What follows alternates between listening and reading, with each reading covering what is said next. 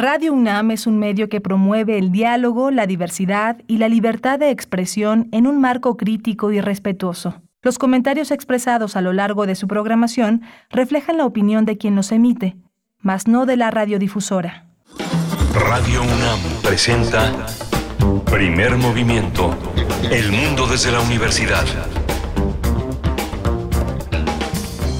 Ya es jueves 21 de octubre de 2021. Estamos en primer movimiento en esta mañana, en esta mañana saludándoles desde la capital del país, donde se encuentra pues nuestra radiodifusora allá en Adolfo Prieto 133 en la Colonia del Valle. En esta mañana cuando son las 7 con 5 minutos, las 6 con 5 para Chihuahua, donde también nos enlazamos a través de la radio Universidad en el 105.3, el 106.9 y el 105.7 Saludo en cabina a Violeta Berber en la asistencia de producción. Y hoy está Frida Saldívar, no en la producción ejecutiva, aunque también un poco seguramente. Está por allá en cabina en la conducción de este espacio. Frida Saldívar, productora de Radio UNAM de Primer Movimiento y de varios otros espacios aquí en Radio UNAM. ¿Cómo te encuentras, querida Frida? Buenos días. Buenos días, Berenice. ¿Cómo estás? Y también un saludo a toda la audiencia que está en esta mañana sintonizándonos a través de diversos medios, por ejemplo, el 96.1 de FM, el 860 de amplitud modulada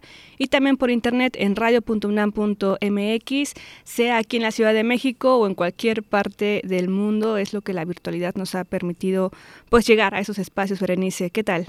¿Qué tal? Pues muy bien, muy bien querida Frida, de verdad, estando contigo en la conducción, pues esto ya se empieza a tornar muy cultural y me gusta, me gusta mucho. Tenemos una emisión así, con esas características. Estaremos en unos momentos más hablando de eh, el, el un magazine eh, electrónico que intenta, eh, pues como un proyecto de investigación, intenta promover la difusión y la creación de la cultura y el arte contemporáneos, así es que vamos a estar conversando al respecto con Antonio del Rivero, coordinador de esta revista y director del espacio sonoro de la UAM Xochimilco, el Cibercín de Arte y Cultura titulado Clon, fundado desde 1997. Sí, que está en el festejo por estos 24 años. Y también tendremos aquí en Observatorio Astronómico a la querida doctora Gloria Delgado Inglada con el tema La misión Lucy de la NASA para estudiar varios asteroides de cerca. Veamos qué nos trae la doctora Gloria, que siempre es un gusto escucharla en estos temas de ciencia y mirar al cielo. Y en nuestra nota del día hablaremos de la escena dark en México y el festival Octubre Negro, que ya corre, por supuesto, durante todo octubre. Eh, casi cada día han tenido una actividad. El día de hoy también estarán eh, pues en un encuentro, en un encuentro en la Biblioteca Vasconcelos. Vamos a tener todos los detalles más adelante en la segunda hora para hablar de este festival Octubre Negro y la escena dark en México. Estaremos con Maritza Morillas, artista plástica, expositora en este festival, y también con Marlene Encielo, promotora del Festival Octubre Negro. Claro, también en la nota internacional tendremos, hablaremos sobre esta estrategia antinarcóticos de Estados Unidos y la iniciativa Mérida con la doctora Guadalupe Correa Cabrera, que es profesora asociada de política y gobierno en la George Mason University en Virginia, Estados Unidos, y que de una u otra forma se enlaza también con la mesa que tendremos con Alberto Betancourt, Berenice. Por supuesto, bueno, esto de la iniciativa Mérida, pues se merece al menos varios análisis y reflexiones de despedida, ahora que viene una, pues un nuevo acuerdo, eh, el acuerdo o alianza bicentenario, de eso nos estará hablando precisamente Alberto Betancourt, las relaciones México-Estados Unidos se apelmazan, así es la manera en que titula Alberto Betancourt esta participación en los mundos posibles, por ahí de las nueve y cuarto de la mañana estaremos con él, quien es doctor en Historia, profesor de la Facultad de Filosofía y Letras de la UNAM y coordinador del Observatorio del G20 ahí mismo en Filosofía. Claro, y en Derechos Humanos con Alicia Vargas Ayala tendremos esta opinión que nos dé que sobre este enfoque de derechos en niñas, niños y adolescentes, a las opiniones eh, recientes en torno a los videojuegos y también lo que sucedió en la pandemia, ¿no? En torno a esta discusión.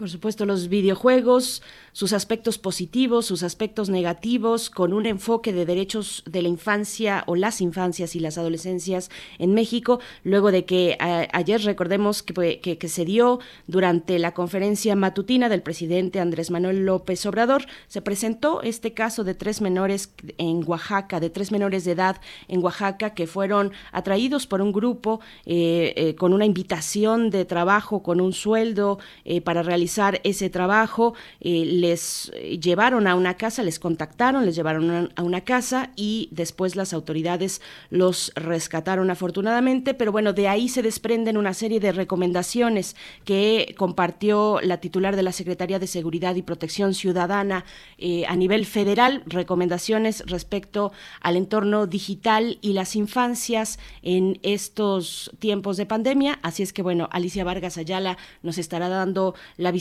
y el enfoque de los derechos de las infancias y adolescencias en México en torno a este tema. ¿Ustedes qué opinan? ¿Qué opinan? Cuéntenos en redes sociales. Estamos para escucharles, para leerles y, si es posible también a través de estos micrófonos compartir los comentarios que nos quieran hacer llegar en arroba P Movimiento en Twitter y en Facebook Primer Movimiento UNAM. Nos vamos a ir con nuestro corte informativo sobre COVID-19. Adelante. COVID-19. Ante la pandemia, sigamos informados. Radio UNAM. En información nacional, la Secretaría de Salud informó que en las últimas 24 horas se registraron 424 nuevos decesos, por lo que el número de fallecimientos de la enfermedad de la COVID-19 aumentó a 285.347. De acuerdo con el informe técnico ofrecido ayer por las autoridades sanitarias, en ese mismo periodo se registraron 5.069 nuevos contagios, por lo que los casos confirmados acumulados aumentaron a 3.767.758, mientras que los casos activos estimados a nivel nacional por la Secretaría de Salud son 33.414.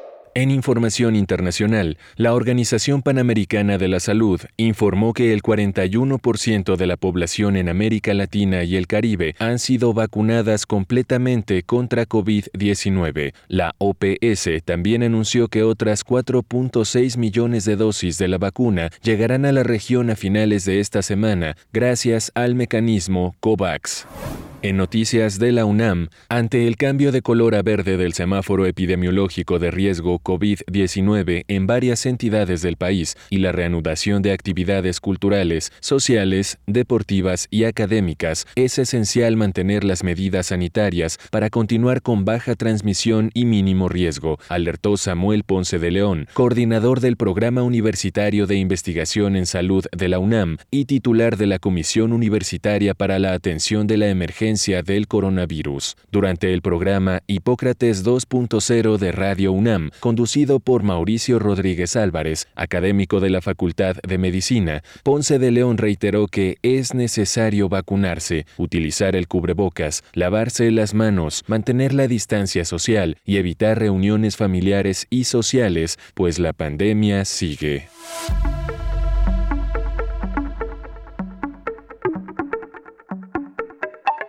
Y en las recomendaciones culturales del día de hoy, en el marco del programa México 500, la Cátedra Extraordinaria Arturo Márquez de Composición Musical de la UNAM invita a la conferencia La Música en México entre 1821 y 1950, a cargo de Ricardo Miranda, que ofrecerá una visión panorámica de la música mexicana durante ese periodo. La transmisión en vivo de esta conferencia estará disponible a las 5 de la tarde a través de las plataformas de YouTube, Facebook, Twitter e Instagram de Música UNAM.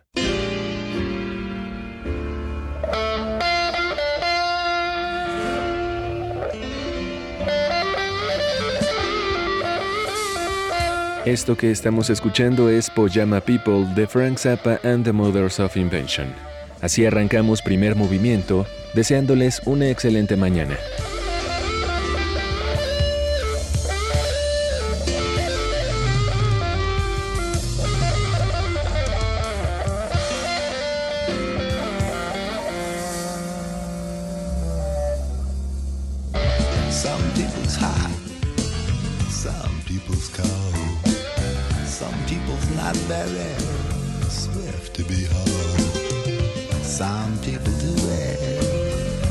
See right through it. Some wear pajamas if only they knew it.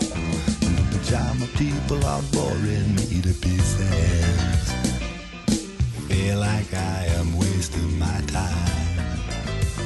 They all got flannel up and down them, a little trapdoor back around them, some cozy little footies on their mind. Pajama people, pajama people, people. They sure do make you sleepy with the things they might say. Pajama people, pajama people, people. Uh, Mother Mary and Joseph. I wish they'd all go away. Pajama people, it's a pajama people special. Take one home with you, save a dollar today. Pajama people. Pajama people, people. Pull them out, get them out of my way. Hey, in in in out,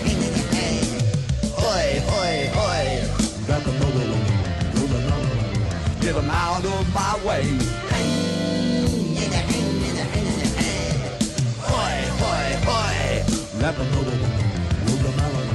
get them out of my way.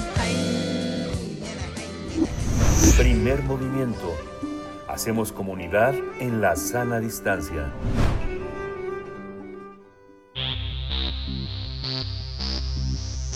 De festivales, ferias y más.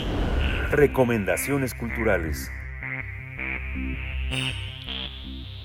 Desde 1997, la Universidad Autónoma Metropolitana de Xochimilco fundó el Cyberscene de Arte y Cultura Clon. Este espacio tiene como objetivo difundir las investigaciones, la creación universitaria, así como el arte y la cultura contemporánea. Esto ha sido posible gracias a las herramientas de tecnología de la información y la comunicación, así que su apuesta fue hacer uso de las nuevas tecnologías mediante una revista electrónica de carácter multimedia e interactivo y de distribución electrónica en CD-ROOM y páginas web. Dicha idea surgió porque en ese entonces la UAM Xochimilco no contaba con una revista multimedia especializada en difusión de contenidos culturales y artísticos en la red. No obstante, en la actualidad ha logrado integrar una amplia red de docentes y alumnos de la UAM, así como colaboradores externos, especialistas en arte y cultura, tanto del país como internacionales. Y es que el concepto editorial distintivo de Clon es el espíritu colaborativo e incluyente de la voz de la academia, pero también de los actores de la escena cultural contemporánea. En resumen, CLON es la materialización colectiva del modelo pedagógico de la UAM Xochimilco, donde colaboran de igual a igual profesores e individuos en formación. Así es, y tendremos una conversación sobre este proyecto de investigación, creación y difusión del arte y la cultura contemporánea mediante las tecnologías de la información. Este día nos acompaña Antonio del Rivero, artista multidisciplinario, docente de la UAM Xochimilco, coordinador de la revista y director del espacio sonoro de la UAM Unidad Xochimilco. Bienvenido, bienvenido. ¿Cómo te encuentras, Antonio del Rivero? Gracias por estar aquí, profesor, eh, en primer movimiento. Buenos días. ¿Qué tal? Buenos días. Muchísimas gracias por la invitación a Frida, a Berenice, que nos dan la posibilidad de compartir con su auditorio esta experiencia que justamente estamos a punto de cumplir pues medio siglo. A punto de cumplir medio siglo. Bueno, se dice fácil, fácil, pero, pero no. Yo tenía un dato distinto, pero cuéntanos. Perdón, un cuarto, un cuarto, perdón. Sí, un cuarto de siglo. Yo estaba sobre los 24 años, pero dije, mira, mira, eh, y no nos habíamos enterado, pero qué cosa, eh, qué, qué importante es que hagas esta anotación. 24 años entiendo eh, que están por cumplirse de este proyecto. Cuéntanos un poco cómo surgió en aquel momento, cuáles eran las condiciones en el entorno académico y, por supuesto, referido al arte y por qué surge esta necesidad de, tener este magazine en la UAM Xochimilco? Bueno, mira, este, definitivamente la academia siempre nos da esa oportunidad de estar, en, digamos, a algunos en la vanguardia de ciertas tendencias. Para este momento histórico, en realidad no solamente no existía una revista electrónica como tal, y fuimos pioneros en este campo, gracias a la posibilidad que tenemos en la universidad de hacer investigación, sobre todo sobre estos este, campos del conocimiento. Estimado, y vemos que se fundó en 1997, pues a unos 20 años haberse fundado esta unidad Xochimilco. También en cuanto a la tecnología, ¿cómo fue esa transformación? Veíamos que el medio de difusión era incluso desde el CD-ROOM, ¿no? ¿Cómo eso ha ido transformándose poco a poco? Y también basados en este análisis cultural que de una u otra forma planteó la forma en que tendría los contenidos y la estructura de clon. Bueno, mira, sobre todo ah, por ser este proyecto, digamos, este, como parte de los eh, proyectos de investigación de la universidad, concretamente del área de educación y comunicación, pues nos permite trabajar de una forma colaborativa, sobre todo con nuestros estudiantes de la carrera de comunicación y de alguna manera ampliar la currícula a partir de las prácticas que ellos ejecutan de manera profesional, en el servicio social en este espacio.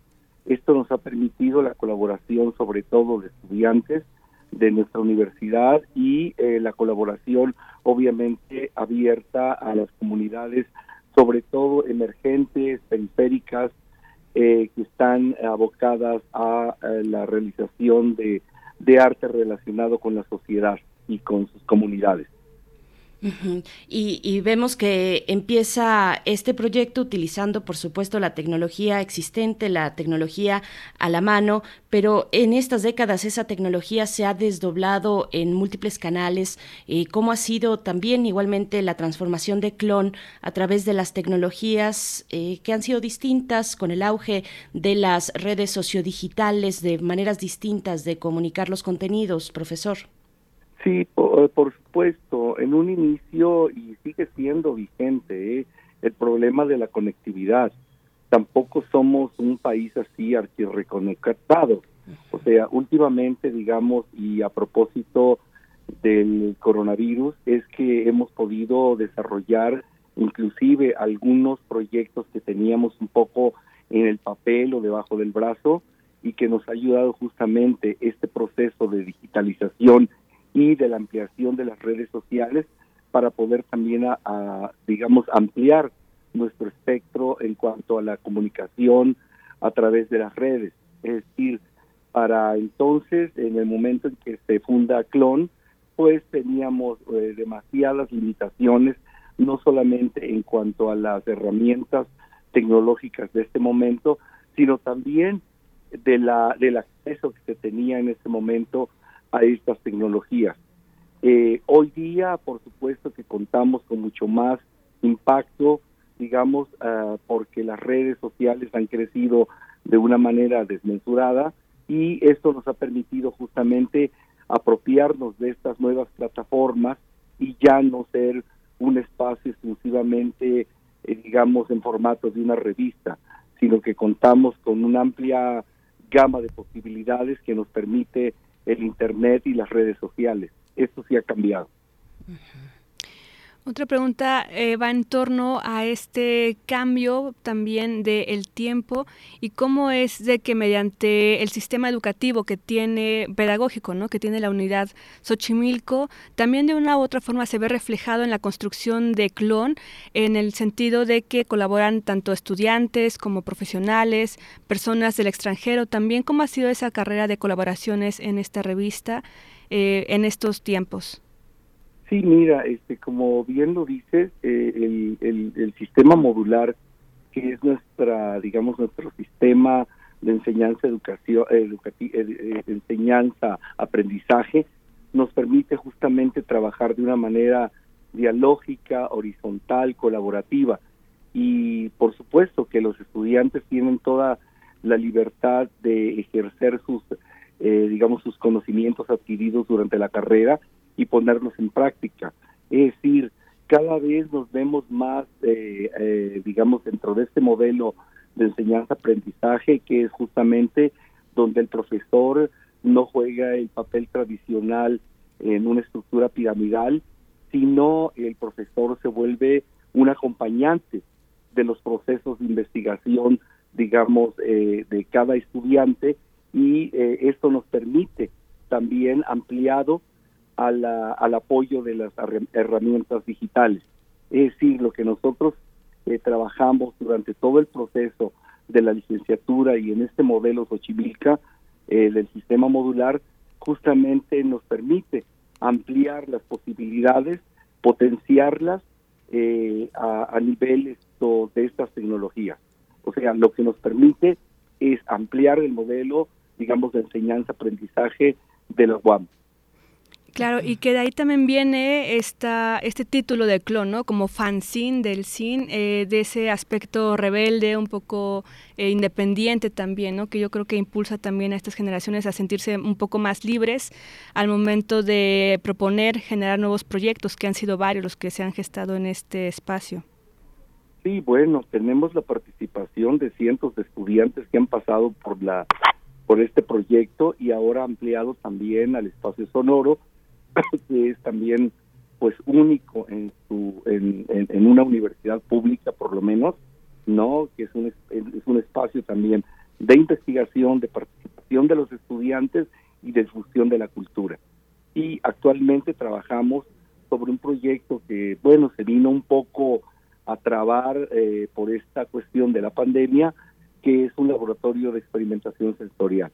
Es decir son las todos estos son productos justamente de la libertad, lo digo así, que contamos los profesores dentro de este sistema para poder ampliar nuestros conocimientos investigando sobre estas tecnologías y sobre otros temas que justamente y dentro de nuestra universidad, dentro de nuestro Xochimilco sobre todo, tenemos un espíritu, digamos, crítico y de aproximación y a la sociedad y a nuestro entorno. Bueno, y es que mm, yo me quedo pensando, eh, profesor Antonio del Rivero, eh, Frida, que ahí están las redes, eh, las redes sociodigitales, internet, las plataformas, pero eso no, mm, no edifica necesariamente en automático un entorno colectivo. Es decir, la tecnología no nos provee de esa colectividad, de esa relación con los otros, con las otras. ¿Cómo, cómo se hace comunidad desde Clon, profesor? Cuéntenos un poco de ese proceso que va incluso más allá de eh, profesores y estudiantes de la UAM Xochimilco y que intenta dar difusión a estas alternativas artísticas y culturales. Bueno, paradójicamente, este, estas tecnologías nos van orillando a un individualismo y a un sistema de competencia y de simulación. O sea, normalmente lo digo así, estas, eh, estas redes lo que promueven es otro tipo de, participación de manera individual. Eh, no, yo, yo pienso que la clave de, este, de estos proyectos y su impacto tienen que ver justamente con el sistema modular. Es un sistema que trabaja a partir de la colectividad, de formar eh, una masa crítica con cada uno de los grupos que tenemos asignados de manera trimestral o en el caso de investigaciones eh, anuales que los llevan a la titulación. Y yo creo que el espíritu que rige esto es justamente el principio del sistema modular que nos permite una relación, vuelvo a repetir, horizontal, dialógica, participativa. Y bueno, tenemos los profesores que estamos conscientes y que utilizamos el sistema modular cotidianamente en nuestras clases, pues justamente promueve la colaboración y la, la, digamos, la participación de una comunidad que vamos creando de una manera eh, lenta, porque la tendencia es justamente lo contrario. Claro, y en ese sentido, eh, yo al ser egresada de la UAM Xochimilco, eh, veo esto, ¿no? Que cuando uno sale a una cuestión profesional, a empresas o diversas comunidades organizativas, se enfrenta a esta cuestión piramidal, ¿no? Donde hay una línea marcada y es, y es un espíritu, ¿no? Que la UAM Xochimilco va un tanto en contra en la formación de sus estudiantes y egresados para justamente generar esas comunidades de una forma más eh, colectiva, comunitaria y en eso también me imagino que se han generado proyectos, por ejemplo, no sé si nos puedas hablar del espacio sonoro, y también este reciente laboratorio sensorial. Sí, pues justamente te, comentaba yo que esta eh, libertad que tenemos los profesores de investigar, de indagar, de buscar sobre nuevas formas de comunicación, sobre todo por el departamento en el que estamos inscritos, que es Educación y Comunicación, pues nos permiten, sí, con cierto nivel de inquietudes personales, como en mi caso, de que, bueno, yo no me, no eh, sembré mi catedral ahí en Clon, sino que hace aproximadamente unos siete años eh, estuvimos trabajando de manera también colaborativa con otros profesores que nos ayudaron a conformar un proyecto de justamente de para investigar y aproximarnos a las formas digamos en que se manifiesta el sonido sobre todo a través de las artes digitales. Y bueno este a veces no es muy comprensible esto para los profesores porque este es un jardín digamos entre los edificios que están en un área de la universidad y a veces como muchísimos de los artistas con los que estamos conectados eh, trabajan fundamentalmente el sonido desde unas eh, formas experimentales, básicamente composiciones a partir de, digamos, lo digo entre comillas, ruidos, y a veces no fue muy bien comprendido esto por algunos profesores que no están habituados a, este, a estas formas de expresión, expresiones contemporáneas del sonido, les parecía que era ruido, y de alguna manera nos vimos en la necesidad de también eh, difundir pues otro tipo de música. Y los chicos que siempre están a la, a la, a la expectativa de encontrar formas diversas de expresión, pues lo tomaron como una especie de radiobocina. Y el espacio pues no solamente sirve para presentar eventos relacionados con la experimentación sonora, sino también para que los chicos hagan sus programaciones y este y pues así ha, así ha estado funcionando, ¿no? De una manera, este, ¿cómo se llama? También eh, presencial y de manera virtual, porque algunos de ellos tienen sus canales de YouTube y ahí también este, programan y hacen experimentos, digamos, de, eh, de, de programaciones de distintos géneros. Y bueno, básicamente eso es el espacio sonoro. Nos dedicamos a investigar sobre las formas de expresiones esto, contemporáneas del sonido, a su difusión y sobre todo a la participación de nuestros estudiantes. Pienso que se vale tener esas respuestas, eh, algunas de incomodidad ante el sonido, me parece que es lo que arriesga también el arte sonoro, el arte digital muchas veces, que genera pues respuestas diversas de todo tipo. Y, bueno, le pregunto también, pregunto Antonio del Rivero, cómo mm, aquí nos interesa mucho, mm, digamos, los caminos, eh, el, fin también es el camino y sobre todo es el camino porque es el proceso, el proceso colectivo en su caso, en este caso, eh, o a veces los procesos individuales que de alguna manera también se dan en colectivo, aunque no nos demos cuenta, pero cómo, cómo son las formas, eh, las diversas dinámicas de trabajo, cómo es el proceso de edición, cómo van construyendo las temáticas de interés para Clon. Cuéntenos un poco de esa parte. Mira, sobre todo cuando los profesores de alguna manera, lo digo de una manera metafórica, tenemos las antenas puestas en nuestros estudiantes, pues es muy fácil detectar cuáles son las tendencias, digamos, y los intereses que los mueve en el salón de clase. Entonces, esto es solamente trasladarlo a, a proyectos que obviamente ellos tienen que presentar un anteproyecto, con un cronograma de actividades de producción y sobre todo más que más que trabajar temporalmente trabajamos por productos eh, eh, terminados es decir cada estudiante o algún equipo de estudiantes que se organizan no sé para producir en formato de radio eh, formato del video o en algunos casos materiales didácticos de apoyo a la docencia eh, no está limitado el campo de investigación para los estudiantes. Al contrario, es propositivo y viene construido desde abajo. O sea, es muy fácil encontrar para nosotros los profesores cuáles son las tendencias y cuáles son las formas en que ellos se interesan también en algunos temas que les son especialmente atractivos.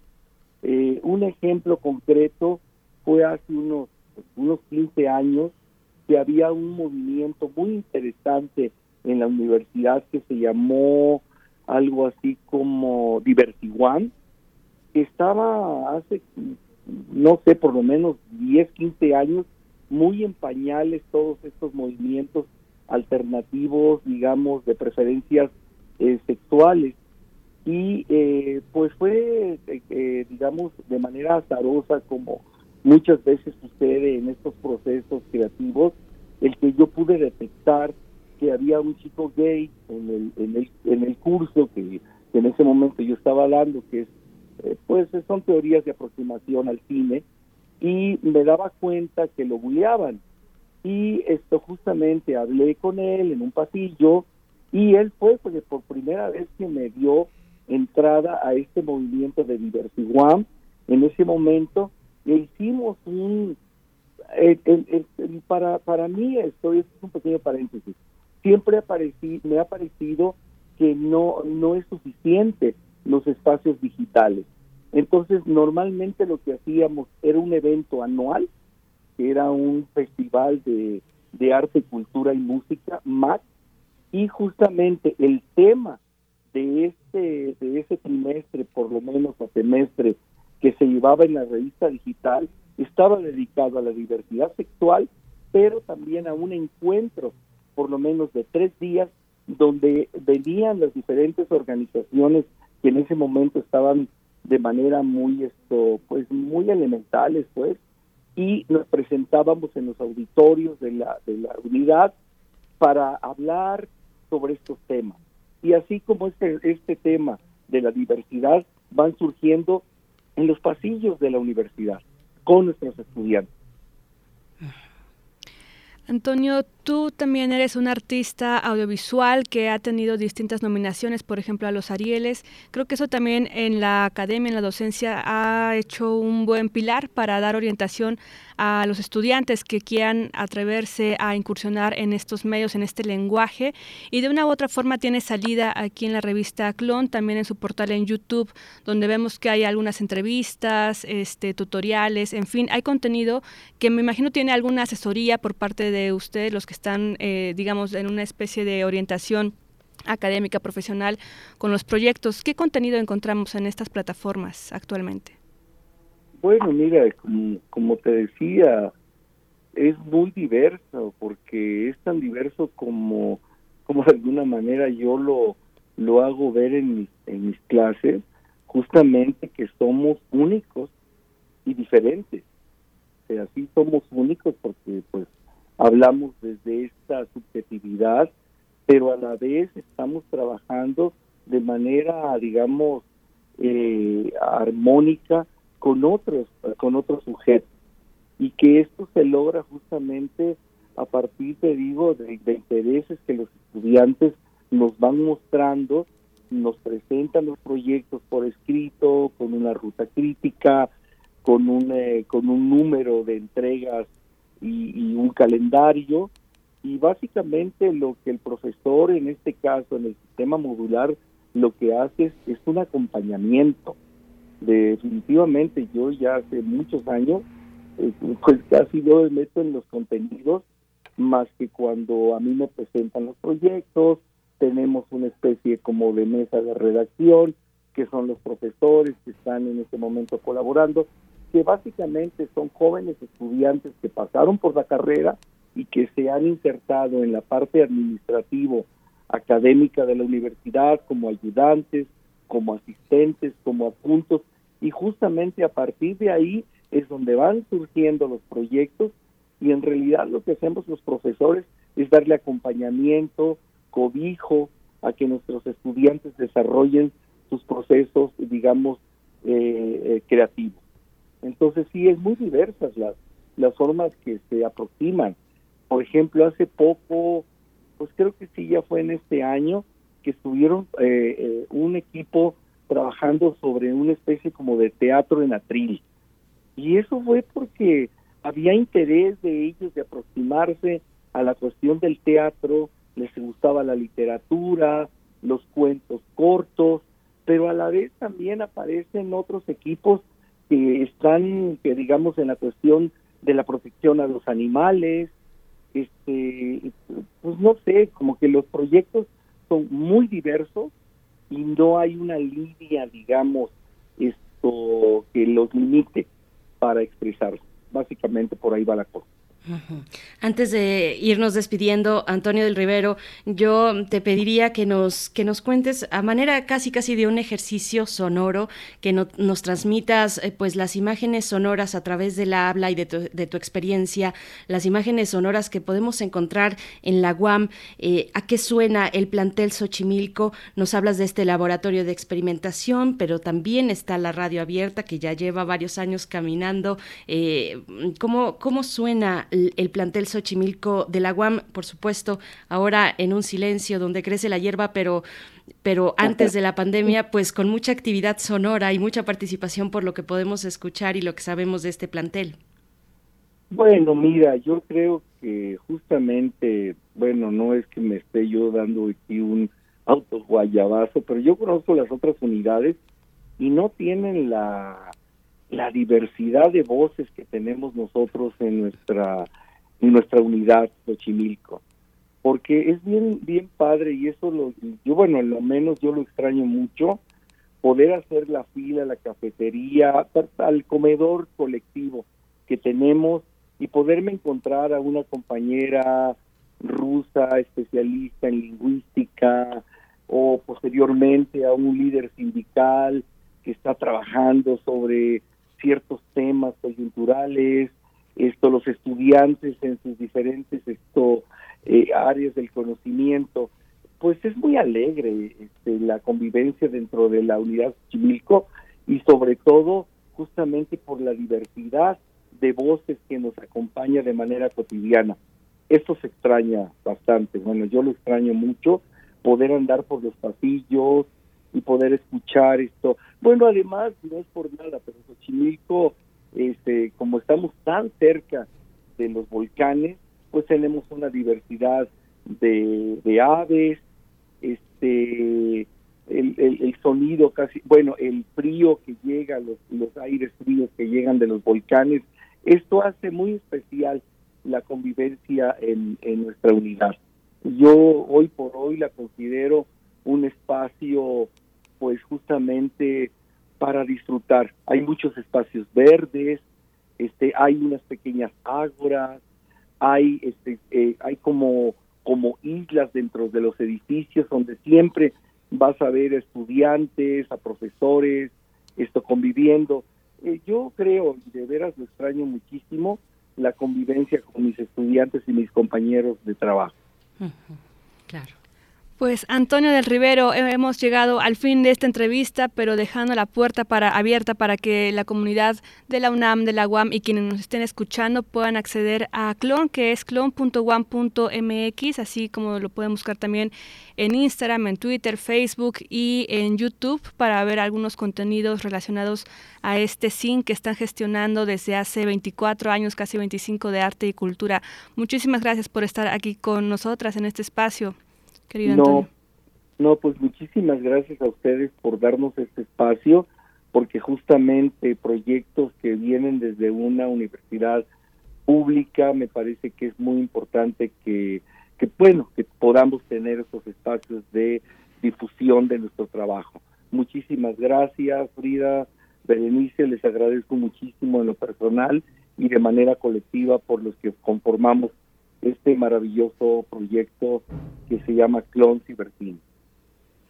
Pues un abrazo, un abrazo al equipo, Antonio del Rivero, artista multidisciplinario, docente de la UAM Xochimilco, coordinador de la revista y editor del espacio sonoro de la UAM en su plantel de Xochimilco. Hasta pronto y bueno, ojalá eh, nos podamos ya encontrar en los respectivos pasillos, jardines, aulas de nuestras universidades. Les deseamos lo mejor, Antonio. Hasta pronto.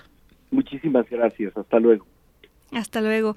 Y vamos, Berenice, ¿qué te parece hablando ahorita de postales sonoras, ambientes sonoros, con una postal que nos mandó el querido Radio Escucha Jesús Iberri? Ya tenía un ratito que no nos escribía y que no nos mandaba sus postales, pero eh, ahora lo retoma desde Oaxaca y nos presenta el sonido de una chicharra que zumba. Esto lo capturó en este octubre de 2021, así que si estamos listos en la producción, vamos con esta postal sonora.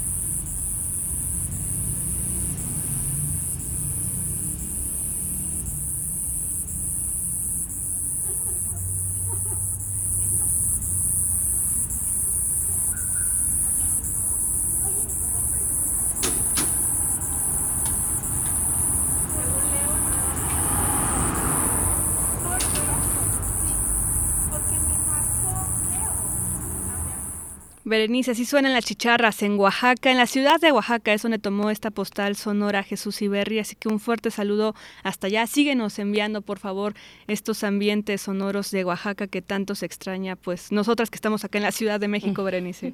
Sí, sí, precisamente, y qué maravilla, y qué maravilla, porque esto se puede realizar gracias a que estamos en una radio pública y una radio universitaria. Díganos dónde más, dónde más pueden encontrar eh, la postal sonora de una chicharra sonando un jueves por la mañana, pues bueno, son eh, esos pequeños tesoros que hay que seguir, hay que conservar, hay que cuidar en nuestros espacios de, difusión universitaria. Así es que, bueno, pues también es una manera de invitarles a que eh, ustedes también nos envíen sus postales sonoras, que continuemos pues hablando a través del sonido, comunicándonos y haciendo comunidad a través de sonidos distintos que a veces desconocemos y que seguramente nos van a sorprender estos hallazgos. Así es que, pues bueno, muchas gracias por esta participación, querida Free. Pues hay que, hay que invitar a que nos envíen sus postales. Claro que sí, el correo es primermovimientounam.gmail.com o que se pongan en contacto con Tamara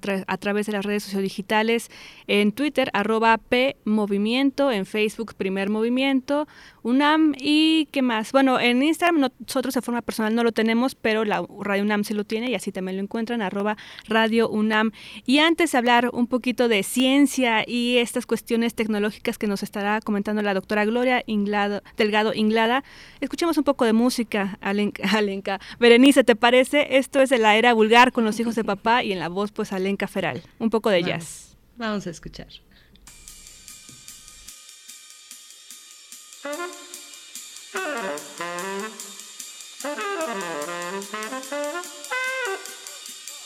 Uh-huh.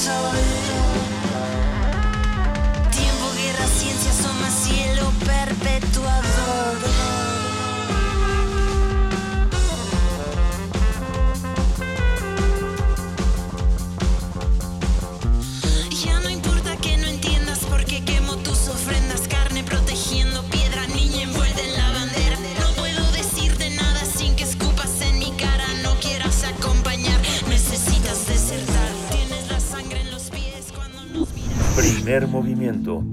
Hacemos comunidad con tus postales sonoras. Envíalas a primermovimientounam.gmail.com Del brazo de Orión al universo. Observatorio Astronómico. Nos encontramos ya en compañía de la, de la doctora Gloria Delgado Inglada, investigadora del Instituto de Astronomía de la UNAM y comunicadora científica, para hablar de la misión Lucy de la NASA, una misión que eh, tiene el objetivo de estudiar varios asteroides, estudiarles de cerca. Y bueno, antes de que empecemos con esta charla, qui- quisiera invitarles a que si tienen oportunidad se refieran hacia la cuenta de Twitter de la doctora Gloria Delgado Inglada, porque nos comparte ahí una imagen que, que nos puede acompañar muy bien en esta crónica que hoy nos comparte la doctora arroba Glodeling, es eh, la cuenta de Twitter y bueno, una imagen de Bill Ingalls que, que nos comparte la doctora y que es maravillosa. ¿Cómo estás, doctora Gloria Delgado? Bienvenida a Primer Movimiento. Muchas gracias, muy contenta de estar aquí.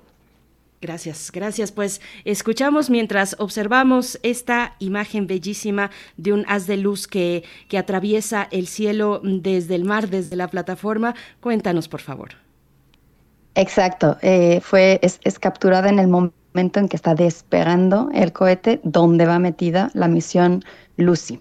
Pero antes de llegar a Lucy, ¿sabían que la Tierra comparte órbita con un asteroide? Se llama 2010 TK7E. Y este asteroide fue descubierto hace 10 años utilizando un telescopio espacial infrarrojo llamado WISE. Es una roca, este asteroide de unos 200 o 300 metros de diámetro y se mueve siguiendo una trayectoria alrededor del Sol muy parecida a la de nuestro planeta. A este tipo de asteroides, los que se mueven en órbitas alrededor del Sol muy parecidas a las de un planeta es justo que se les conoce como asteroides troyanos. Y también se han encontrado alrededor de, de Marte, de Neptuno y donde más, más hay es en la órbita de, Júpiter.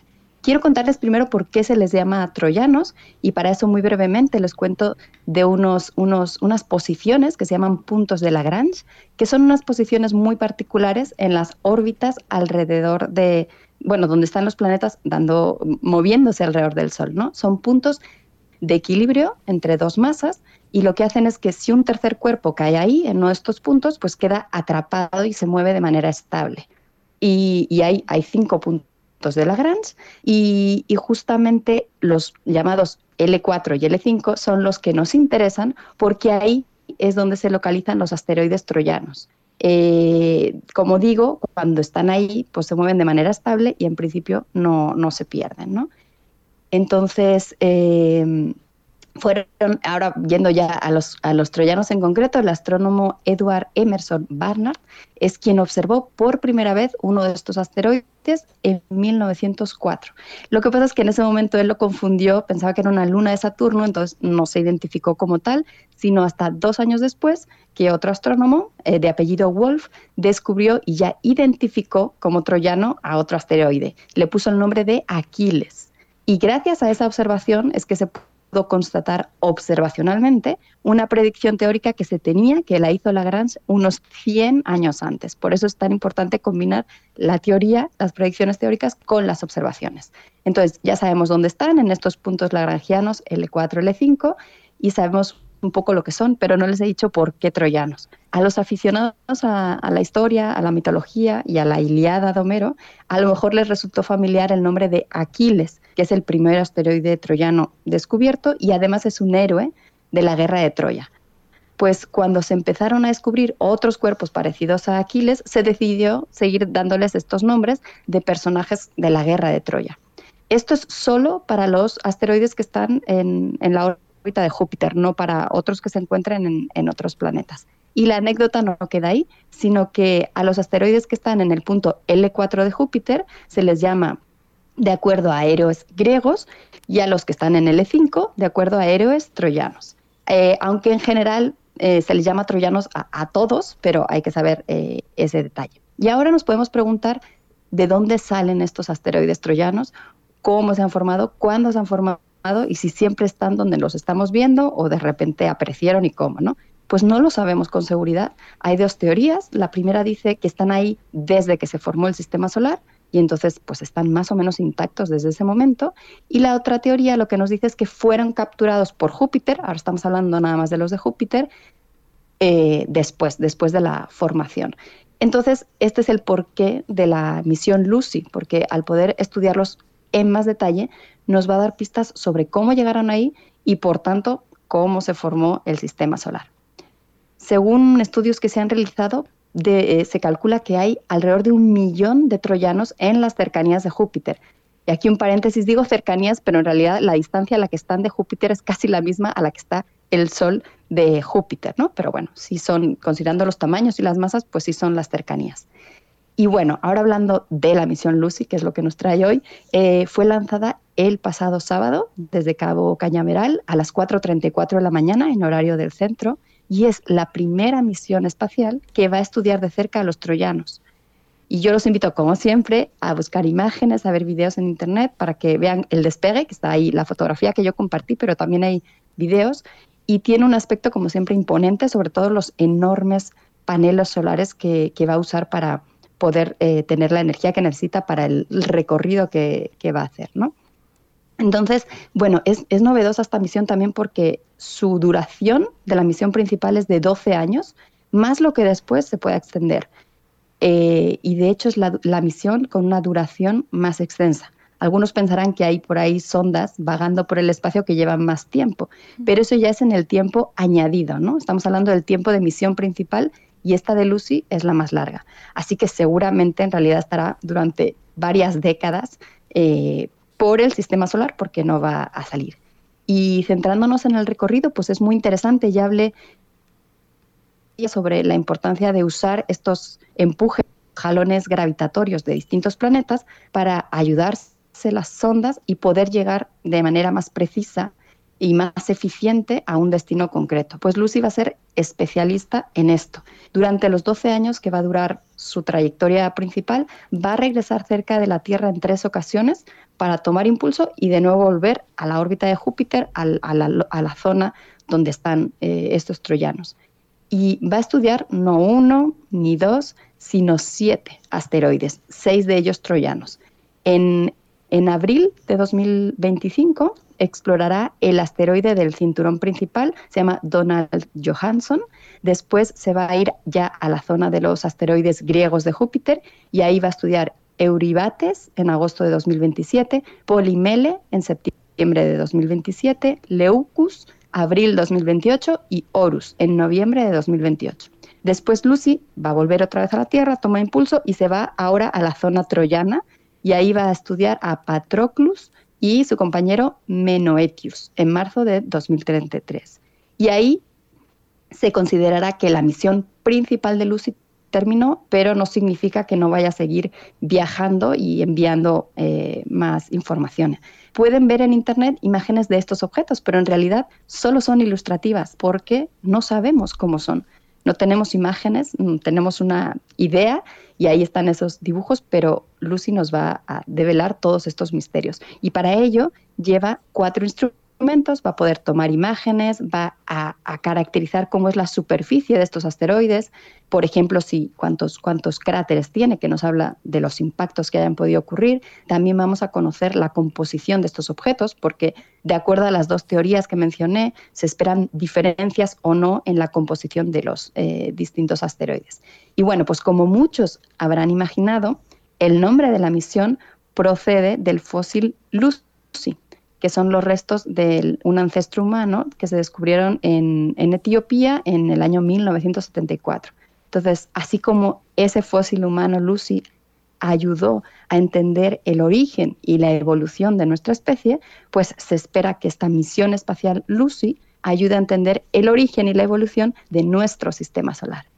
Y bueno, quiero finalizar con una frase que, leí que me gustó mucho de Thomas Zurbuchen o algo así, que trabaja en la Dirección de Misiones Científicas de la NASA, y él en una entrevista dijo, si tomas una roca o miras uno de estos cuerpos planetarios y le añades ciencia, se convierte en un libro de historia.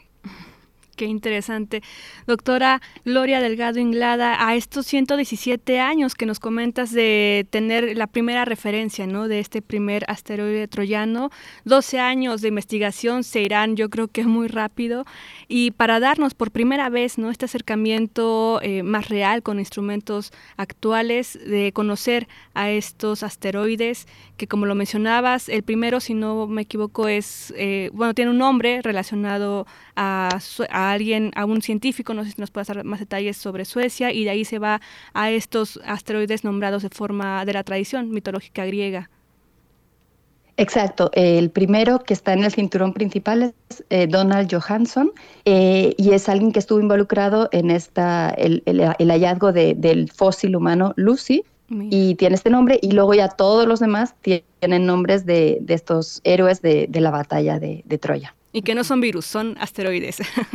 con los troyanos. Querida doctora Gloria, pues muchísimas gracias, Berenice. No sé si tengas algún comentario de cierre, pero pues nada más el asombro, el asombro de eh, lo que significa un viaje de 12 años para incursionar en la historia de nuestro sistema solar y bueno, esta curiosidad de los nombres donde los asteroides pues van viajando en la órbita de un planeta como en el vientre del caballo troyano, pues bueno, ahí está esta referencia. Muchas gracias, doctora.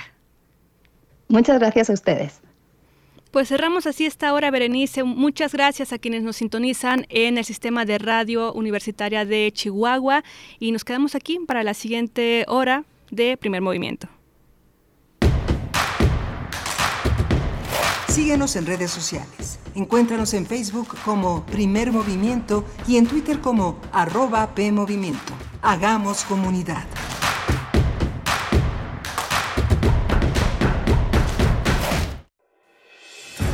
Somos Fundación UNAM, una asociación civil que lleva 28 años apoyando a más de 700.000 estudiantes universitarios a continuar y concluir sus estudios.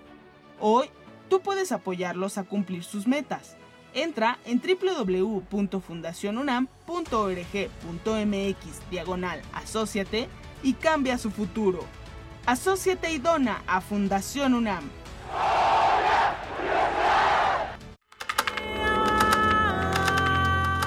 Para conocer la música y los nuevos sonidos que se están haciendo en este tiempo, escucha Testimonio de Oídas, música nueva en voz de sus creadores y sus intérpretes. Martes y jueves, 1 a.m. Retransmisiones, sábados y domingos a la misma hora. 96.1 FM, 860 AM. ¿Qué tienen en común la poblana Leticia y el queretano Giovanni? Que se cambiaron de domicilio y van a ir a actualizar su INE. Si tú también te cambiaste de casa, avísale al INE, actualiza tu domicilio y sé parte de quienes toman las decisiones en tu nueva comunidad. Haz tu cita en INETEL 800 433 2000 o en INE.mx. Podemos pensar de forma distinta, pero tenemos algo que nos une, nuestro INE. Mi INE nos une. El corazón es la caja de ritmos que orienta nuestro camino. Sigámoslo. Que la música sea su alimento. Miocardio, la génesis del sonido. Una transfusión sonora de Radio UNAM para tus oídos. Viernes, 18.15 horas. Retransmisión, domingos a las 14.30 horas. Radio UNAM, experiencia sonora. Aire recibes, metal vibrante, brisa que orienta a los extraviados y estremece a los amorosos. La música para trompeta, salsa, jazz, balada, está en Viento de bronce. con Juan Arturo Brennan, lunes a viernes 6.40 de la mañana y 15 horas. Radio UNAM. Experiencia sonora.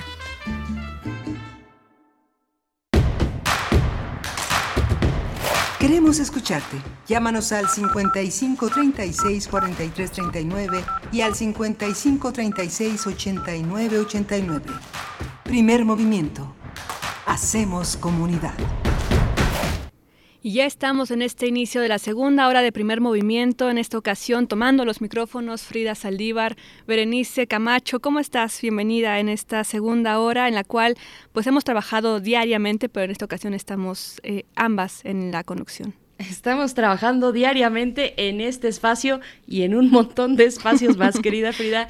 Es de verdad, bueno, desde que amanece hasta que anochece, Frida Saldívar y la de la voz, estamos en constante comunicación, estamos compartiendo pues un montón de proyectos y, y bueno, todo con el objetivo de acompañarles a través de la radio. Ese es nuestro objetivo aquí en la radio pública, en la radio universitaria. Me gusta mucho pues poner ese énfasis en lo que somos, en cómo nos distinguimos y en este espacio pues que es de todos y todas ustedes. Y les damos, les damos la bienvenida, como dices, Free, a esta segunda hora de transmisión. Tendremos eh, pues distintos contenidos. Vamos a estar comentando en unos momentos más acerca de la escena dark en México. El Festival Octubre Negro ya empezó, por supuesto, durante todo octubre. De hecho, ya vamos hacia el cierre, pero vamos a estar comentando pues lo que resta de este festival con Maritza Morillas, artista plástica y expositora de este festival Octubre Negro, igualmente con Marlene Encielo, promotora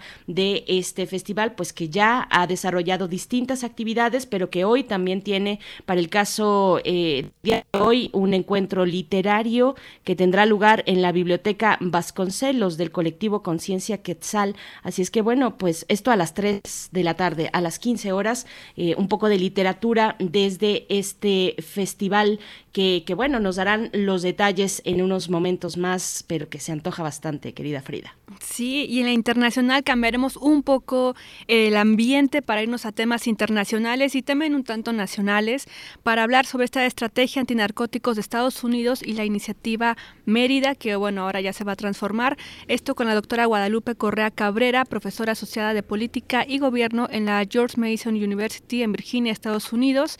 Y también damos la bienvenida, Berenice, a todos, a todas, a todos quienes nos escuchen a través de Radio Nicolaita en el 104.3 de Morelia, Michoacán.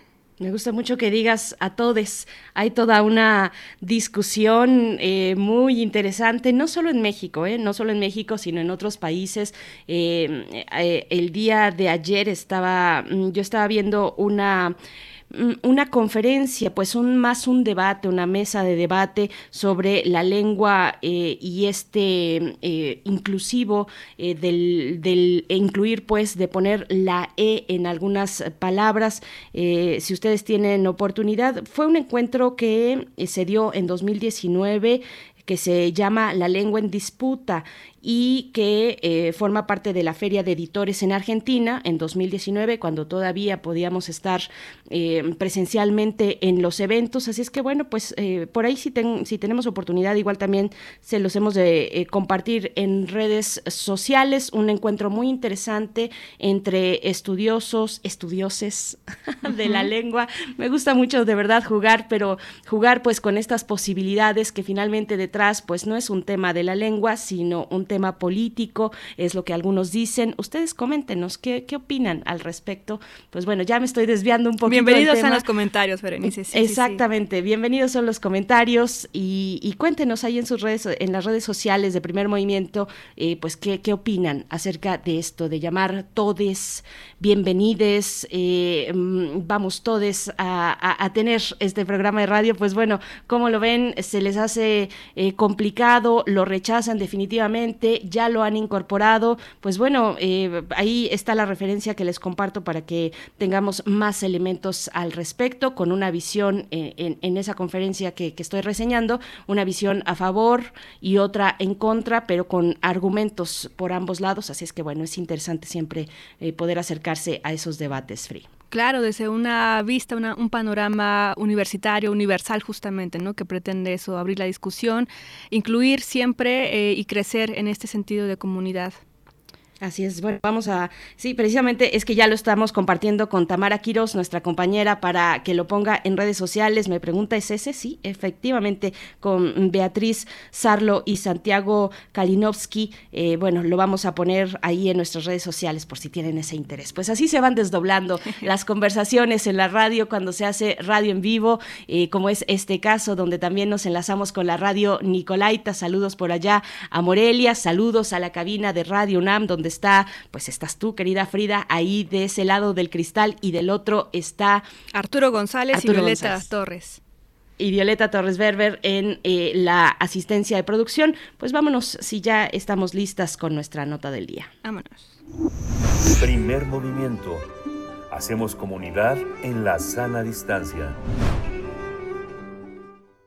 Nota del día.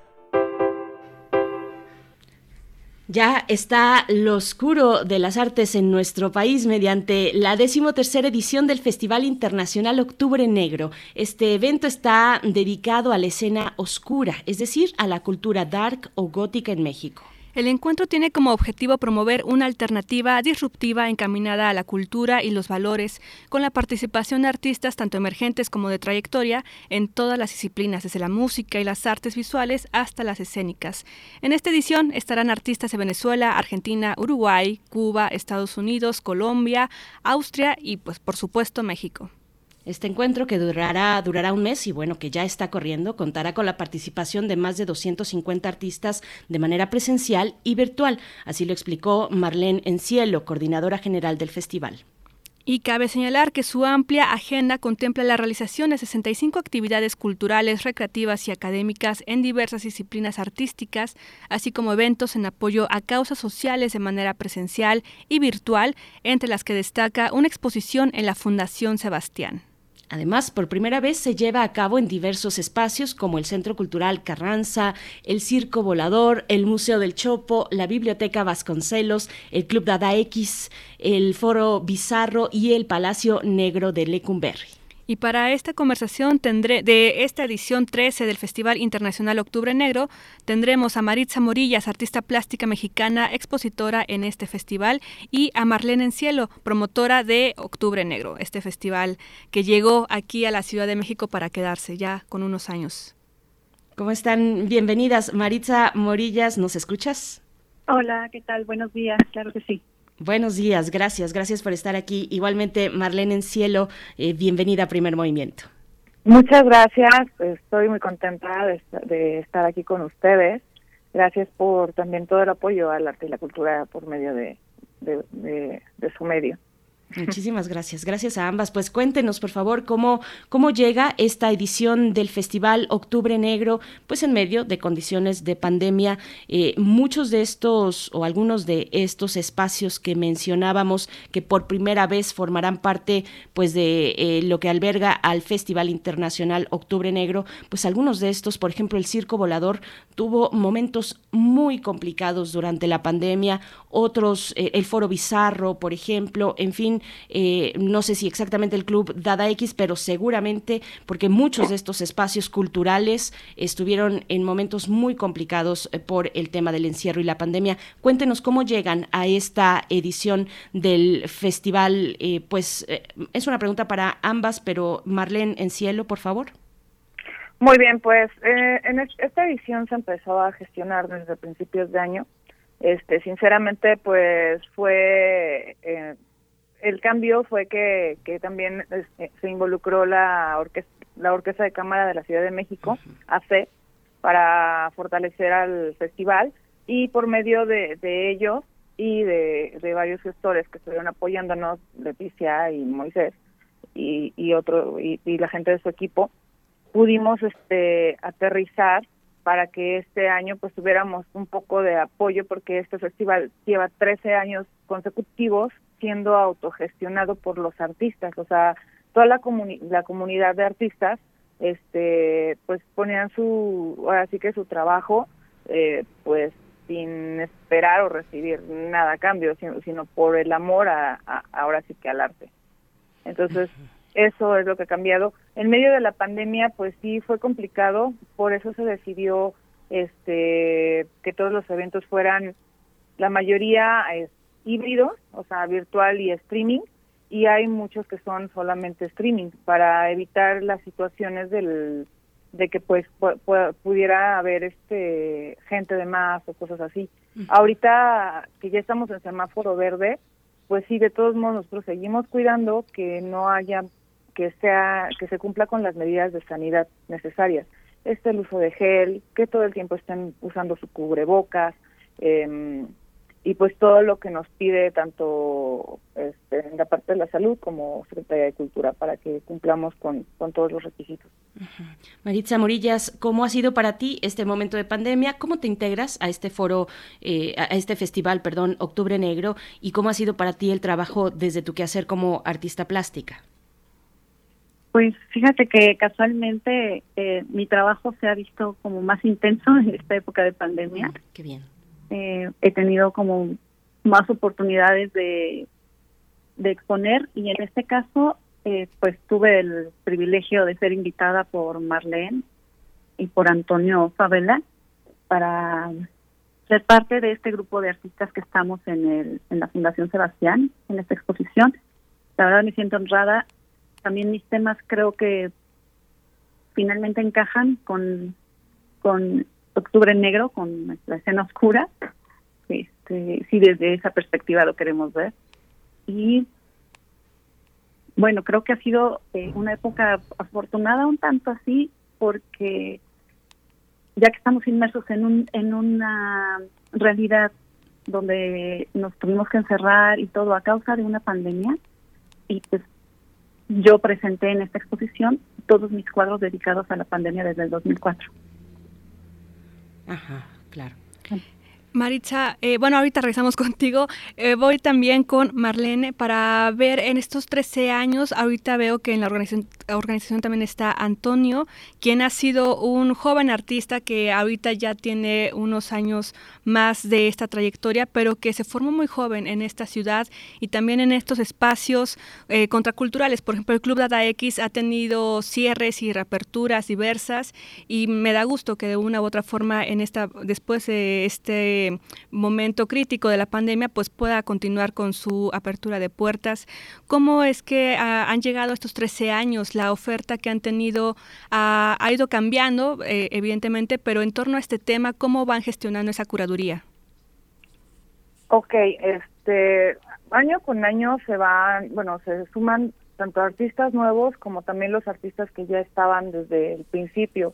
Este, pues son todas las disciplinas, se van pues se van seleccionando de acuerdo al los al tema que se ve ese año. Por ejemplo, hubo un año que fueron este que fue por la inclusión, que trató todo el tema de inclusión a diferente o sea, a, gente que tuviera diferente, o sea, diferentes este um, capacidades, o sea, que, que, que tenía discapacidad, pero también integrarla en las actividades también como artistas, y fue un evento dedicado solamente a eso entonces, más bien el, el festival.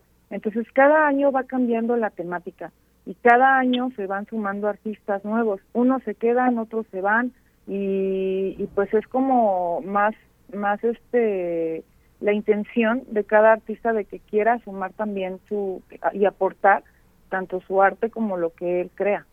Entonces es, es como una cuestión también de voluntades de ambas partes más que, que una curaduría en sí, sino que se va, o sea, de lo, de lo que hay de la escena oscura, de lo que hay también de, de, la variedad de artistas, porque a veces unos no son, no, no, no se identifican tanto como la, escena oscura, pero sus temáticas o lo que hacen sí tiene mucho que ver con, con las temáticas o con lo que encaja dentro de, de, de, la, de lo que hay en el festival, ya sea cada año, o también de lo que es en sí la escena oscura. Claro. Maritza Morillas, tus obras se caracterizan por, y así se han de una forma general descrito como oscuras en torno a la muerte, pero en tus obras vemos muchísima luz también en el, uso, por ejemplo, de la paleta de color. Sin embargo, las imágenes que vemos son la naturaleza, eh, que de una u otra forma se transforma para darnos como humanos esta cuestión de mortandad. En ese sentido, me imagino que en este festival tú te has sentido uh, como pez en el agua, ¿no? al estar rodeada de tanto arte donde no se te, se te destaca solamente por ello, ¿no? sino que se puede conversar de una forma más amplia, más abierta. ¿Cómo has vivido esta experiencia en torno a esta exposición colectiva que han tenido? Pues me he sentido muy, muy a gusto. Eh, no brinco tanto mis, mis, temas en, en, en, esta exposición y pues eso, la luz que hay dentro de ellos es el amor que yo siento o por la vida y los animales y es esa tristeza que viene siendo esa dualidad eh, de ver eh, su decadencia, ¿no? Y su y la depredación, ¿no? Entonces eso es lo que yo trato de, de, transmitir en un cuadro que haya belleza, que se vea luz, pero que enmarca una situación completamente desastrosa, ¿no? O un, un ocaso, una crisis, o la muerte de un ser, ¿no? Entonces, creo que tiene que llevar las dos partes para, en mi caso, para que para que funcione. Y, y sí, eh, en esta, en este, en el marco de esta exposición, la verdad, integrar casi la mayoría de las piezas que tienen este tema, que son cuadros grandes, eh, Y en este espacio tan grande como es la Fundación Sebastián, pues me sentí acogida de una manera increíble. Eh, bueno, me gustaría volver más adelante contigo, Maritza, para conocer un poco los detalles, eh, digamos, técnicos de tu obra, los soportes, los medios que utilizas, pero voy antes con Marlene en cielo para preguntarte, eh, Marlene, ¿qué, ¿qué debemos, qué, entender por escena oscura en, en México y en la capital del país? ¿Cuál es esa diversidad de expresiones que podemos encontrar en el festival año con año, en este festival Octubre Negro, pero que están ahí, que están ahí eh, pues en la oscuridad de, de, las calles y los lugares eh, de, de una ciudad como esta? Cuéntanos un poco al respecto, por favor. Muy bien, pues la escena oscura en sí es una manera de expresarse. Empezó ya hace años, de hecho hubo un, apenas una mesa redonda el día martes, la revolución de la escena oscura, en donde estuvieron personas tanto, pues sí, de la vieja guardia como de la nueva guardia que han estado en producción musical, en investigación, o sea, por ejemplo, hubo una antropóloga que estuvo también este dando su punto de vista más académico. Entonces, ahí en esa mesa redonda entró esa discusión de qué es la, la escena oscura realmente pues es una manera de expresar, nace en el onde, en la, en la parte contracultural, y es pues también este, el, el ver también la parte, no solamente lo, lo, lo, este, lo alegre, bonito y todo, sino ver que también la parte de, de, tristeza, de todo, todo, todo lo que es el ser humano, es, es necesario expresarlo y concientizarlo.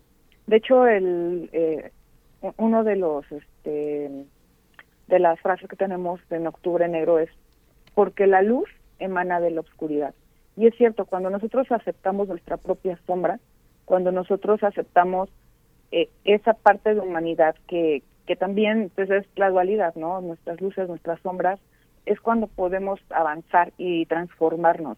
Y de hecho es mucho el tema que viene este año que es reevolución cómo nos estamos transformando, cómo estamos adaptándonos a todo lo que está sucediendo y cómo nos podemos convertir en mejores seres humanos, eh, cómo ser más empáticos, cómo ser eh, más inclusivos y dejar de juzgar, porque también parte de los, del objetivo de, de este año es desmitificar la escena oscura, o sea, quitar esos mitos y ver que somos, o sea, que todos los que estamos dentro aunque a veces no vistamos de negro, a veces sí, o sea, que somos personas que, que pues igual, o sea, sienten y, y pues somos iguales finalmente, nada más tenemos diferentes gustos en la cuestión musical.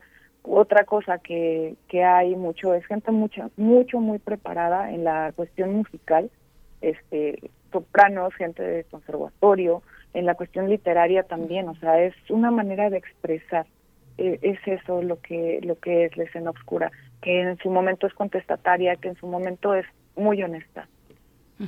Maritza Morillas, bueno, ahora sí, eh, eh cuéntanos un poco de la parte técnica de tu trabajo, para imaginarnos un poco de qué se trata, sin necesariamente acudir a, San Google y ver, eh, sino imaginarnos a través de la voz de tu narración cómo, cómo está elaborada tu obra, cuáles son los materiales que utilizas, sobre qué soportes, los tamaños, en fin, cuéntanos un poco de esta parte.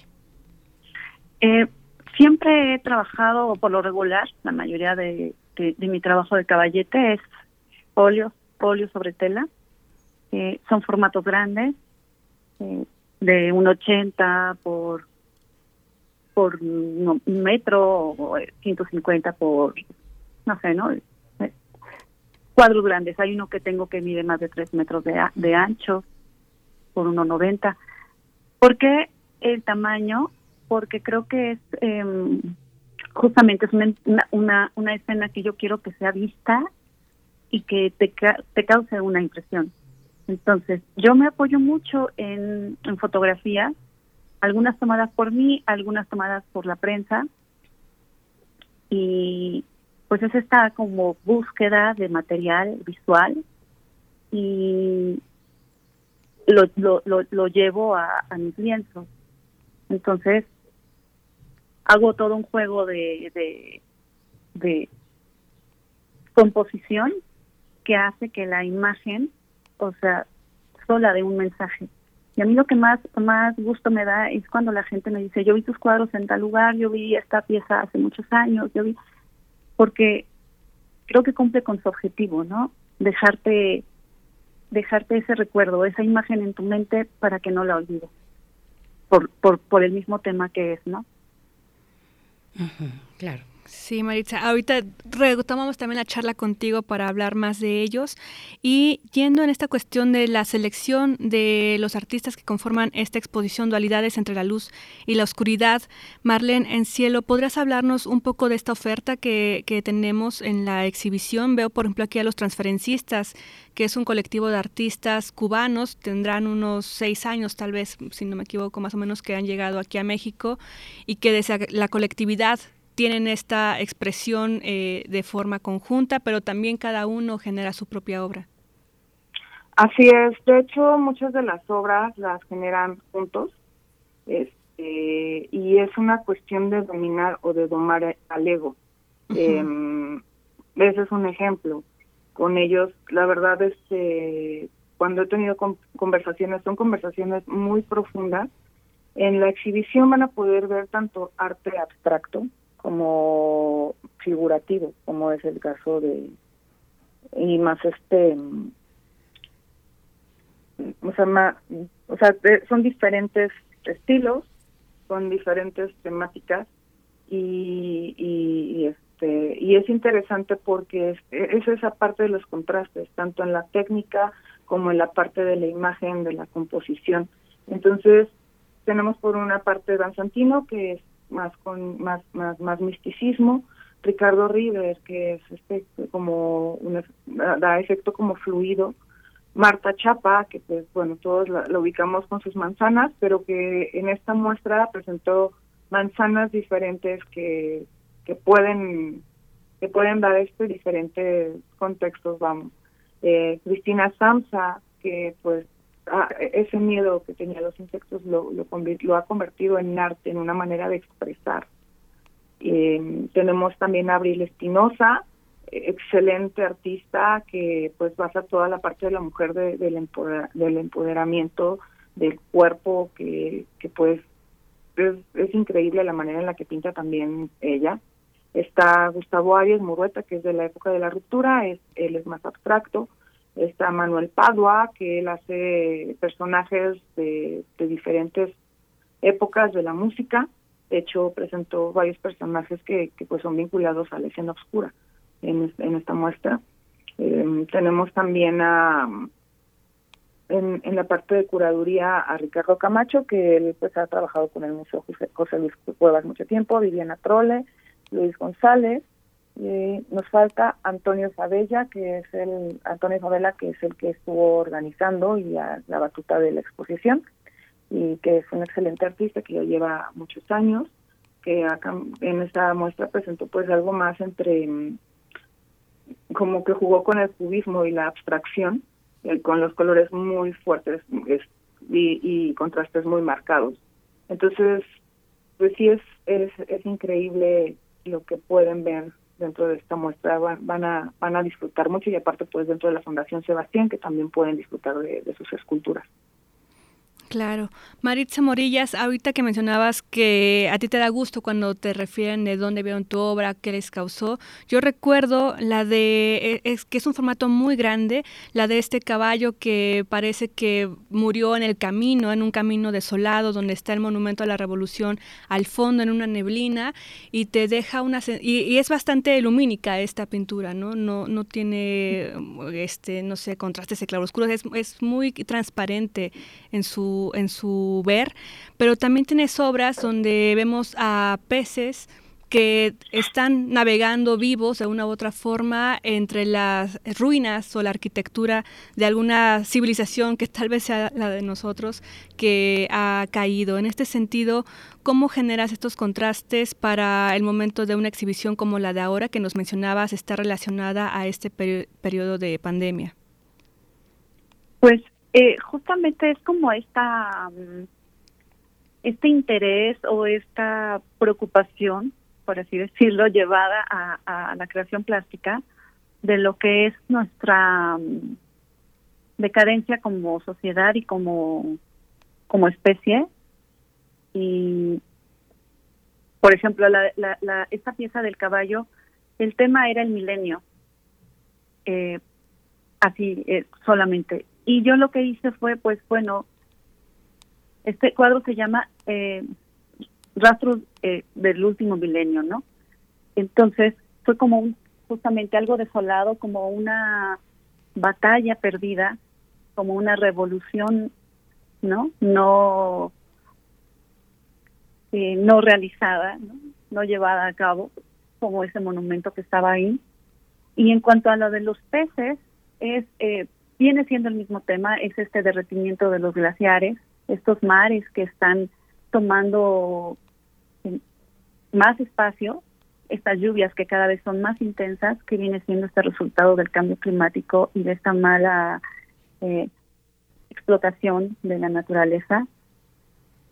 Entonces siempre va, y es el mismo tema, es el mismo tema simplemente que es desde, desde otra perspectiva, desde otro hábitat, desde otra eh, parte, ¿no? De, de, nuestra de nuestro globo terráqueo, ¿no? En el mar, lo que pudiera llegar a ser era eso, que los mares nos sobrepasaran y las ciudades quedarán sumergidas, que probablemente suceda si los glaciares se siguen derritiendo en algunas partes, ¿no? Tal vez algunas islas, algunas partes de algunos países, en las zonas más bajas, pues el mar se los tragará en algún momento. Y los animales, como estos peces que yo ponía ahí, pues al final nos iban a sobrevivir, ¿no? Son como estas ideas que tengo en la cabeza y que, bueno, trato de, de aterrizarlas de alguna manera, ¿no? En la, en la pintura. Claro. Bien, pues nos vamos acercando ya al fin, pero, pero el fin es el principio, así es que no se preocupen porque todavía hay mucho del festival Octubre Negro y para ello te pregunto, Marlene en Cielo, eh, ¿qué, ¿qué, hay por delante? ¿Qué hay, por, por ejemplo, en la música que tienen eh, preparado todavía para lo que resta del mes de octubre? En la música y que nos compartas un poco de los géneros, tal vez el, el gótico, el post-punk, para quien no tenga mucha idea de eh, la escena musical en, en lo dark eh, el post-punk, el dark wave, en fin, el, el shoegaze, eh, el metal, ¿no? Veo que por ahí tienen a uh -huh. Colombia y Colombia tiene una escena de metal desde hace mucho tiempo muy destacada, muy importante, de verdad es una parte fuerte que sostiene eh, en, en, ciudades como su capital, como Bogotá, pues tienen una escena de metal muy interesante, así es que cuéntanos un poco hacia dónde va el festival en temas de música música y que nos des esas referencias para ubicarnos. Muy bien, pues el, este sábado 23 de octubre tenemos el encuentro de la vieja y de la nueva guardia. Este evento es en el Circo Volador, de hecho, pues estamos haciendo algunas dinámicas para para que pues puedan tener los pasos, ya que pues sí está como un poquito demandado este evento entonces sí es y es complicado por justamente por el tema de del aforo porque tenemos el aforo limitado. Entonces, aunque la entrada es gratuita, sí tenemos que tener cuidado con, con, con este no sobrepasar el aforo. Uh -huh. eh, el encuentro de la nueva de la vieja y nueva guardia vamos a tener un tributo a Nashville y Therion, luego viene Calavera, eh, viene I Can Fly, unos vagabundos que mencionabas desde Colombia, justamente, uh -huh. Gorgonas y San Pascualito Rey. O sea, son los que están con, con nosotros este sábado 23 de octubre. Y luego viene el domingo 24, que va a ser en el Café Bizarro, Suspiria, este, con el evento Classic Metal 2. Eh, eso empieza a las 6.30 de la tarde. Y ya para el día viernes 29 tenemos otra vez un concierto, pero este es a distancia. Este va a ser un concierto virtual.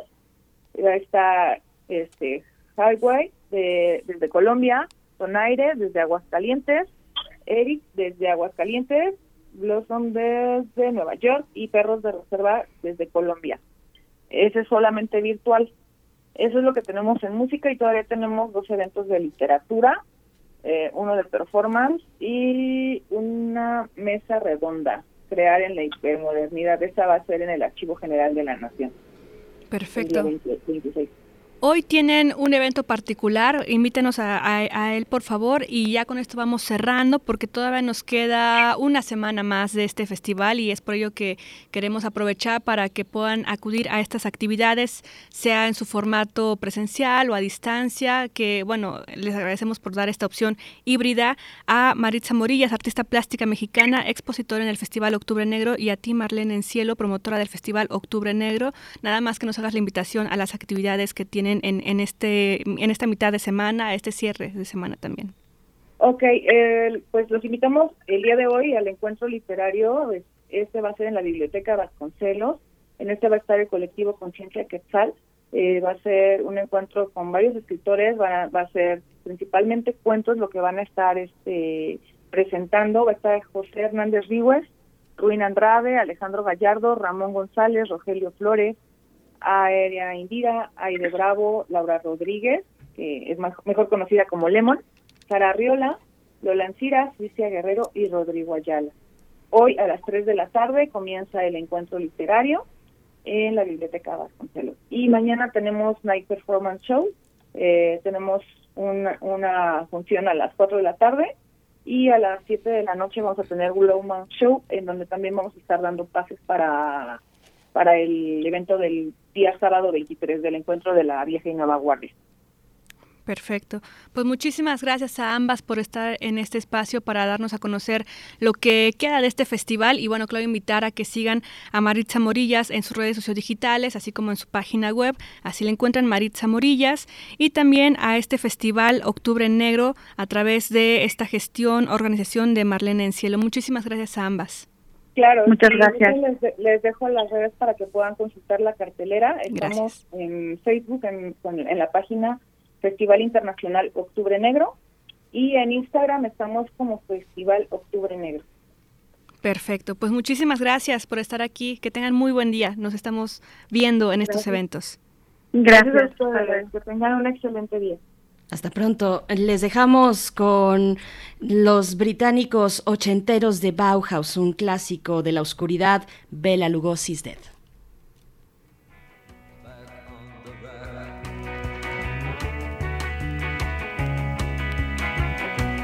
Bela Lugosi's dead. The bats have left the bell tower.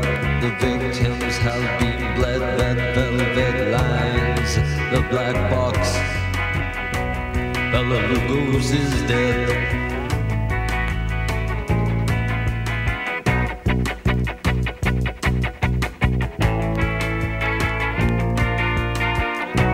Bella Lugosi is dead.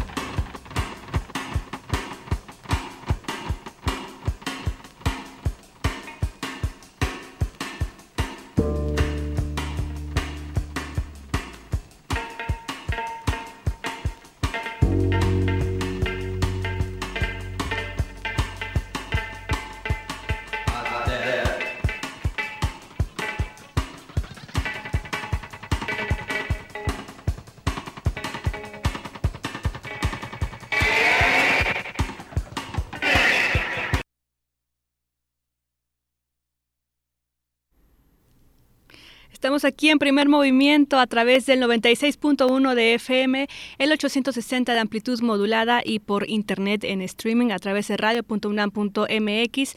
Berenice, también les invitamos a que sigan la conversación en los temas que hemos tenido a lo largo de la semana y si le quieren buscar desde hace ya siete años en el podcast a través de radiopodcast.unam.mx, así como conocer los programas tanto históricos como actuales que se van alojando en este acervo digital que tenemos a través de el podcast de Radio UNAM.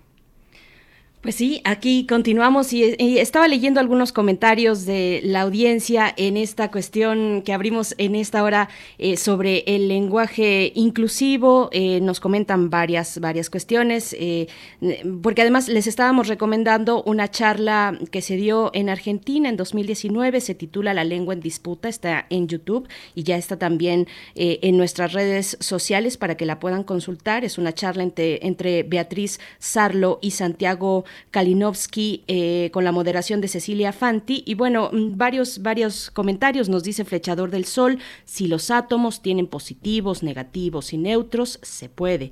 Pero si el todes es para decir me gustan los dos sexos según mi estado de ánimo, entonces es bisexual. Saludos. Bueno, por ahí nos dicen, hay que, hay que ver también que este todes no solamente habla de lo femenino, del femenino y masculino, sino también eh, incluye a una comunidad invisibilizada eh, históricamente, que es la comunidad trans, aquellos o aquellas no binarias eh, les van a sonar los oídos a nuestra audiencia, pero los, las personas no binarias, eh, eh, aquellas pues de género fluido, en fin, hay una gran diversidad y me parece que no hay que tomarlo a pie juntillas, no hay que tomarlo a rajatabla, porque no es una cuestión gramatical digamos, estrictamente hablando, sino es una cuestión política y no es que todos, digamos, que todas las palabras vayan a traducirse en el inclusivo que se expresa con la letra, con la E.